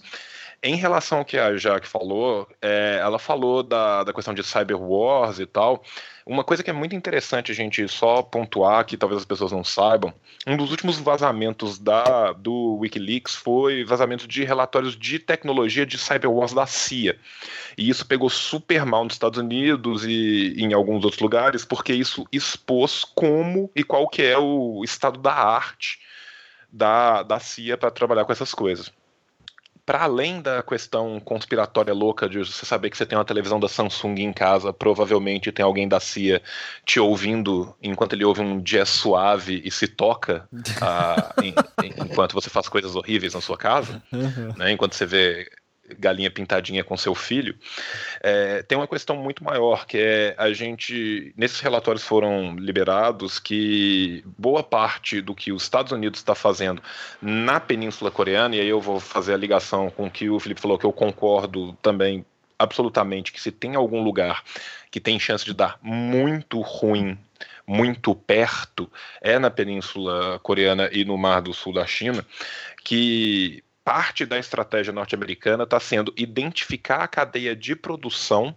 do, do programa nuclear da melhor Coreia e instalar bugs nesse programa. Então, nos últimos três anos, se você acompanhar o, os lançamentos dos mísseis, dos testes do, dos mísseis de lançamento da Coreia, você vai ver que 60% a 70% deles tiveram um, um, desempenho muito inferior daquilo que era esperado. Inclusive, depois que está sendo é, instalado o THAD na Coreia do Sul, já tiveram dois testes. O primeiro teste deu certo, mas no segundo teste de cinco mísseis, três caíram com 8 ou 10 quilômetros só de teste, quando eles deveriam, no teste, ter alcançado quase 50.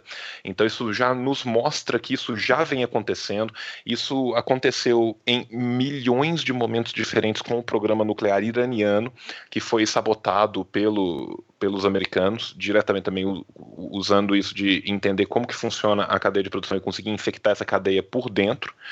No, no caso específico, até tem, tem casos que são muito engraçados, que os caras instalaram isso em pendrives vagabundos nas regiões próximas. Então eles já fizeram isso na, próximo da ONU para entrar na ONU, já fizeram isso no Irã para que as pessoas levassem, tivessem esquecido um pendrive, esquecido alguma coisa, ter que comprar numa banquinha perto do trampo e levar a merda para dentro do programa, sacou?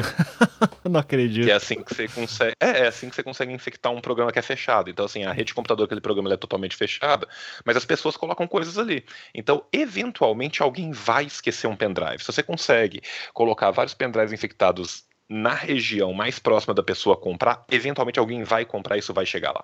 Sacou? Então, uhum. Então, assim, esse tipo de coisa vem sendo feito. É, tempering, né? Você mexer com as cadeias de produção também vem sendo feito. Você identifica quem faz a cadeia de produção e você implanta bugs dentro dessa cadeia de produção, porque o cara vai comprar uma peça achando que essa peça vai é, manter a propulsão do, do. Eu não sou engenheiro, eu não vou saber explicar direito. O engenheiro que está me ouvindo aí, pelo amor de Deus, me desculpa, mas assim, você consegue levar um hardware com um problema qualquer que ele faça com que haja um mau funcionamento do todo. Isso é muito comum. O, o Felipe falou magistralmente também de vários regional players pelo o mundo afora. Uma coisa só que eu quero falar também que se tem algum outro lugar que tem chance de acontecer alguma merda, mas assim, pequena e regional, é na CDAO. Né, que é, é Cara, é, é aquela região maravilhosa ali de Mauritânia, Guiné, Senegal e, e, tudo mais, ali cada dia diferente acontece uma coisa bizarra. O governo da Mauritânia tentou extinguir o seu próprio Senado. É, uhum. O que parece super legal, né? Tipo, quando você ouve assim, vamos extinguir o Senado, isso não tem como dar errado de forma nenhuma. e para poder extinguir o Senado, é, eles fizeram uma coisa, né, que é, que é muito correta, que eles deram vários terrenos milionários no novo, perto do novo aeroporto de Nouakchott, para os senadores, para que os próprios senadores votassem pela extinção do Senado, que só eles podem votar pela extinção do Senado. Uhum. E os senadores aceitaram de bom grado os terrenos, depois votaram contra a extinção do Senado e denunciaram o presidente. A Mauritânia é um lugar maravilhoso. E chupa House of Cards. É, a CDAO como toda é, é, maravilhosa. Então assim, né, o, o, o Mali é fenomenal, a Guiné, Guiné-Bissau, é, são são, são assim, são presidentes, né, assim, super eleitos popularmente com 102% na votação, que só eles participam, e é, é, um lugar muito bacana. Para além disso, regionalmente na África, só para terminar de falar rapidamente, o Saara Ocidental eu acho que é um problema, a, Repu a HASD, né, a República Árabe Sarauí Democrática, ela é um problema que com a Frente Polisário e, e Marrocos provavelmente vai acabar escalando, ainda mais com a entrada de Marrocos na União Africana. Eu acho que isso tem tudo para dar errado. E, e é só para falar um pouco de, de coisas regionais que estão acontecendo por aí. Mas eu concordo com o, o, o Felipe. Eu acho que a tendência normal a gente pensar numa proxy war e tem que acontecer uma série de uma cadeia de eventos gigantescas para gigantesca para que as coisas degringolem. Ele falou da União Europeia, uma coisa interessante da gente lembrar da União Europeia, que a União Europeia é, ela está com várias cisões internas, mas o livro branco de política externa da União Europeia foi publicado há menos de dois meses, e nele se vislumbram, entre aspas, quatro caminhos para a União Europeia, sendo que existe um concerto entre as forças principais da União Europeia, a saber, a Alemanha, a França, a Itália principalmente a Espanha, de optar por o, pelo aprofundamento em velocidades diferentes. O que, que significa? Significa que vocês do grupo de Visegrado, leia-se países maravilhosos como a Hungria e a Polônia, que né, tem problemas terríveis internos de um mínimo de accountability democrática dentro de um Estado burguês, vão ficar para trás enquanto a gente vai continuar andando, cada um anda com. Tipo assim, todo mundo é igual, mas eu tenho uma Maserati e você tem uma bicicleta. Nós vamos correr cada um com o seu. Uhum, sabe? Sim. Então é, é, é, uma coisa que está acontecendo lá também. E um, um, a questão regional, outra questão regional na África que também é interessante é, é do Quênia. O Quênia está numa expansão muito grande. O Quênia tem uma questão fronteiriça muito ele não fala muito a respeito dela, mas ela é bem complicada com a Tanzânia. Então, Dodoma e Nairobi, eles têm um problema no Lago Vitória de exploração de energia.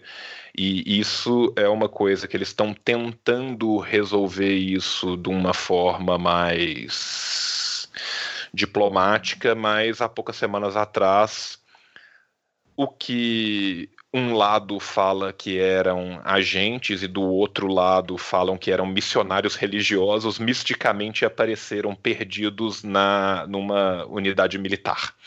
Então, uhum. esse tipo de coisa vem acontecendo. Lá em cima na Europa, a gente tem que lembrar que a gente ainda tem né, toda a questão ucraniana, onde o pau está cantando loucamente. Né?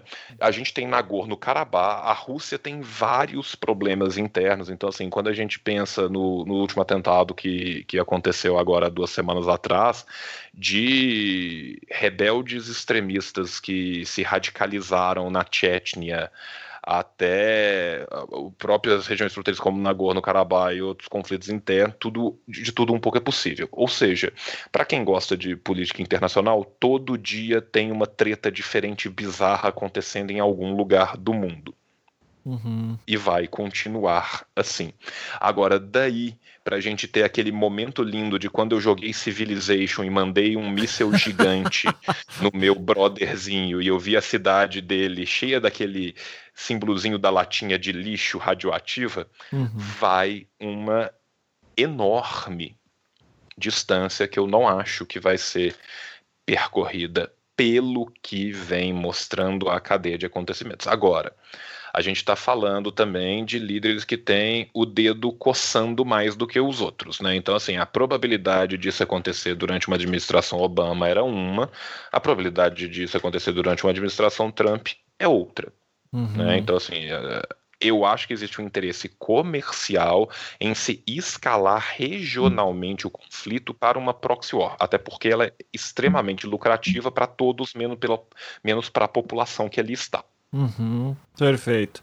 Então, ok. Então, acho que o nosso ouvinte pode dormir mais tranquilo, que pelo menos aqui no Brasil é, não vai bater tão fácil uh, alguma coisa, né? Mesmo numa eventual ataque nuclear de, sei lá, Irã contra a Arábia Saudita, a nuvem chega até aqui ou a gente tá livre também disso? O, o, o João, a gente tá livre. A gente tá livre. Cara, né? é, a, a, gente tá livre. Deve ter é, estudo é, sobre isso todo, de... todo dia, né? Sim, é só porque você falou de, de, de, de nuvem nuclear e tal. Eu só quero contar uma coisa maravilhosa. É, eu, não, mas eu quero contar em off, eu não posso deixar no, no, no episódio. Mas eu queria contar porque é muito maravilhosa que aconteceu no meu serviço. Tá, ok. Posso contar pra vocês? Três segundos. Não, não, não. É... Eu vou terminar o programa, então daí você conta, tá? Então, gente, queria agradecer. Mas deixa nosso... isso na edição pra todo mundo ficar curioso. claro, com certeza. Eu vou dizer, ó, quer ouvir, vira amigo do João. Então, tá bom. gente, então, queria agradecer imensamente a Ana, a Jaqueline, que já saiu, e o Felipe, e o João, obviamente, né? Uh, o programa foi ótimo. Espero que tenham informado aí, deixado todo mundo aí um pouquinho mais tranquilo ou não. E como sempre, uh, que a gente debateu tanto lá no Projeto Humanos, a população síria, como sempre, é a que mais está sofrendo isso tudo. Uh, queria mandar, inclusive, um abraço para qualquer troll imbecil que fica me enchendo o saco, dizendo que todo muçulmano é terrorista. Ô babaca, ó, tem bastante muçulmano morrendo ali na mão de um monte de imbecil aí também. E, e enfim, né? Uh, fica aí um abraço aí para todos os trolls de merda da internet. Então, é, é, isso. Um beijo e nos vemos semana que vem. Tchau, tchau, gente. Vamos dar tchau. Até mais. Tchau, tchau. Tchau, até mais. Fala logo, João.